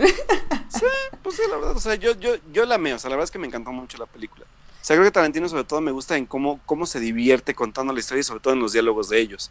Pero sí, pues sí, Margot Robbie está ahí porque es un elemento circunstancial que tiene que exis- coexistir para poder tener un pretexto para contar la historia. Sí. Ah, y bueno, sí, también eso de que de que mató Brad Pitt a su esposa y que nunca le pasa nada. No sé, ay, no es que hay, hay cosas que digo, no sé si Tarantino está dando como un statement o pero no sé para quién está dando el statement. Entonces Sí. es como Ay, no sé, Tarantino, no Eso, sé. ¿Qué me si quieres decir? una- ¿Qué me quieres decir? ¿Es, una- queja o es una denuncia o es como un qué? no entiendo. Que también puede ser redimido. Sí, no sé, no sé. Eso fue muy, Tarantino. sí, eso sí fue muy raro. Eso sí fue muy raro, debo aceptarlo. Hay, hay muchas cosas raras en toda la película, o sea, que, que realmente me estoy preguntando, ¿lo estás haciendo por el debate? ¿Lo estás haciendo porque estás de acuerdo o lo estás haciendo porque estás en desacuerdo? No entiendo. O nada más así como para molestar, o sea... No sé, ah, eh, te digo que hay muchas cosas de la película que yo decía, oh, es que no sé. Ay, tampoco sé. Y pues sí, definitivamente dice Monse y mi hermana y mi abuela que el mejor momento de la película es cuando Brad Pitt arregla la antena del el techo. Esa, no, no sabes también cuál, se madrea a Bruce Lee. Ese está muy divertido. Me gustó. Aunque ya que su hija de Bruce Lee o su nieta lo demandara y así, pues ya también. Es que te digo, no sé si es un statement. ¿Qué, estás, qué me estás diciendo, Tarantino? ¿Que eres una mala persona o que eres una buena persona disfrazada de mala persona? No entiendo. Bueno, Háblame. queda, para, queda para un buen debate eso. Mira, dice Héctor que estás de acuerdo con Alberto. No te preocupes, pues, dice, necesito un trago. No te preocupes, Héctor, escucha el podcast cuando hablamos de Star Wars y ya no vas a estar de acuerdo con Alberto. este, Pamela ya se retira a dormir. Gracias, Pam, por escucharnos. Y sí, nosotros ya también, Alberto, ya es tarde, ya. Es hora de irnos. Estuvo muy buen programa el día de hoy. Teníamos muchas cosas que sacar de nuestro ronco pecho, pero fue un gran programa. De muchos temas. Oh, sí. Creo que, creo que Star Wars se alargó más de lo necesario, la verdad. Pero estuvo divertido, siempre es divertido rantear contigo. O contra ti, no lo sé. Depende, depende. Sí, dice Monse que toda la familia Lee se quejó de la caricatura que retrataron. Sí, pues sí, te digo, no, no, entendemos, Tarantino. ¿Qué nos quieres decir? ¿Qué nos quieres decir? Qué horror. Pero bueno. Em, pues ya, yo creo que con esto llegamos al final del programa. Em, como dice Alberto, hablamos de muchas cosas y estuvo muy interesante. Así es, muchachos, muchísimas gracias por acompañarnos el día de hoy. Sí, pues Alberto, dinos tus redes sociales para que te sigan y te oigan trolear gente y así. O sea, trolearme a mí, básicamente. Sí, Edith nada más. Pues muchachos me pueden encontrar en Twitter como Alberto Molina, Molina con doble O, y en Instagram como Alberto-Molina también para poder platicar o ver también pues mis historias de Instagram que luego están bien divertidas, incluyendo cuando comparto las de Forners, porque recuerden que Forners ya tiene Instagram y está bien chido, así que vayan a darle también follow a Forners en Instagram, así que pues ahí nos estamos escribiendo, viendo, leyendo, etcétera, etcétera. Sí, ya a mí me pueden seguir en HT Idea, donde obviamente voy a estar retuiteando todas las teorías de Star Wars que voy leyendo. Digo, que tampoco estoy retuiteando mucho ni likeando mucho, porque como ya dije al inicio del programa, mi trabajo en este momento se, es sentarme y decir, this is fine. Sí. Con una tacita de té y viendo las llamas a mi alrededor. Por lo cual también les fallé un poco en Instagram esta semana y probablemente esta también les voy a fallar un poco, pero ya les prometo la siguiente ya retomarlo con el mismo entusiasmo de hace unas semanas. Así es. Pero bueno, Ah, pues bueno, pues muchísimas gracias a quienes nos escucharon en vivo. La verdad es que tuvimos casa llena, nos fueron dejando, viniendo y se iban y regresaban.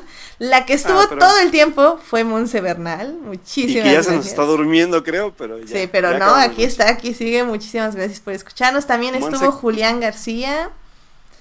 También estuvo Edgar Pérez, Iván Coyoli. Estuvo también Uriel Botello, nos estuvo acompañando un rato y luego ya nos abandonó justo cuando empezamos a hablar de euforia. Este, Dan Arellanos también estuvo aquí. Blanca nos estuvo escuchando un rato. Blanca. Blanca estuvo por ahí. Eh, también estuvo Pamela Rivera, que nos estuvo escuchando desde las Canadás desde las Canadás y a una hora de retraso, así que ya es la una de la mañana por allá, ya, a dormir, a dormir, a dormir. Sí, a dormir. Y también, ya dije Dan Arellanos. Sí, mismo Dan Arellanos, saludos hermano. Eh, también estuvo Jorge Arturo Aguilar, que lo estuve baneando varias partes del programa. Y también estuvo. y ya llegó al final Héctor Guerra de Crónicas del Multiverso, que también nos estuvo acompañando. Edgar ahí sigue también, qué bueno que sigues con nosotros, Edgar. También debe estar Julián, que ya nos hizo otro meme que pueden ver ahí en, en Twitter. Ahí lo vamos a retuitear. lo hizo en el programa para que vean que, que va, que está con todo. Está con todo. Muy bien. Pues muchas gracias también a quienes nos oyen diferido durante la semana en Heartis, Spotify y en iTunes. Recuerden que este programa estará disponible ahí a partir del miércoles en la noche. Y bueno, pues el próximo lunes a las 9.30 de la noche, yo creo que vamos, oye, íbamos a hablar, a hablar de Dark Crystal este programa, ¿te acuerdas? Uy, creo que más bien era el otro. Todavía tenemos una semana para verlo. Sí, porque ni la vi, así que sí, efectivamente vamos a ver Dark Crystal y probablemente hablaremos de ella. Porque ya no se estrena nada en el cine, según yo.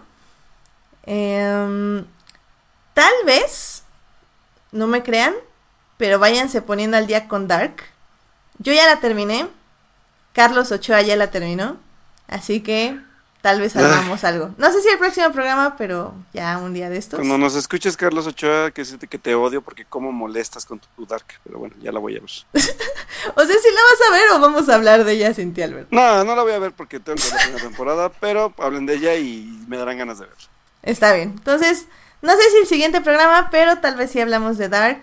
También ya terminé Glow, que no pude hablar de ella este programa por las razones que ya dijimos. Pero Glow me encantó, espero hablar de ella mucho el próximo programa, muchos feels. También terminé de ver. No, ya, nada más fue Glow y Dark. Este. Voy a empezar a ver My Hunter, pero dame dos semanas, Alberto, porque como ya dije, esta semana está. Sí, yo mientras le apuro para acabarla y ya para poder empezar a ver Dark, que es lo que quiero ver. Exactamente. Y pues ya, y así vamos viendo cosas. Entonces, ya saben, vean Dark, vean Glow, vean la película de Dark Crystal, porque ya se va a estrenar la serie.